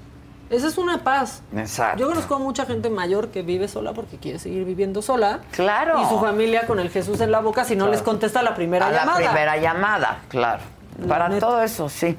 Este, bueno, pues gracias, eh, Adolfo Fuentes Moreno. No sé cuándo me lo dejaste, seguro ya me lo chingaron, pero ahora pregunto que me dejó un regalito en recepción. Ay, este, bueno, aquí está. Utiliza el código Adela Micha en la app WeHelp. Ahí está. Y vas a tener tres meses gratis y te va a hacer la diferencia. Así lo he sentido yo y es algo en lo que le estamos apostando aquí en la saga. Muchas gracias, gracias, gracias, gracias. Todos disfruten su regalito y nada, que pues nada, que ahí nos vemos. Comer sus caramelitos. A ver, hay una crítica brutal a lo que se vive en México ahora, ¿no? No, yo sé que tú no eres un director ni un artista con agenda política, pero hay mucho de política en la película. ¿Estás peleado un poco con el éxito? ¿Estás peleado un poco? Eh, No. o sea, ¿Cuál es el éxito para ti? hacer- estar haciendo una entrevista con Adela Micha. Ya. Ese es mi éxito. No, me dejaste al final. ¿Y qué tan eh, neurótico eres a la hora de dirigir? ¿Por qué me preguntas eso? Ser el alter ego ¿no? del director, este, interpretar ahí partes de su vida que son, pues de pronto muy dolorosas y súper intimista. Cuéntanos de esto. Pues mira, va, lo que sucedió es que en realidad nunca me planteé que yo fuera su alter ego.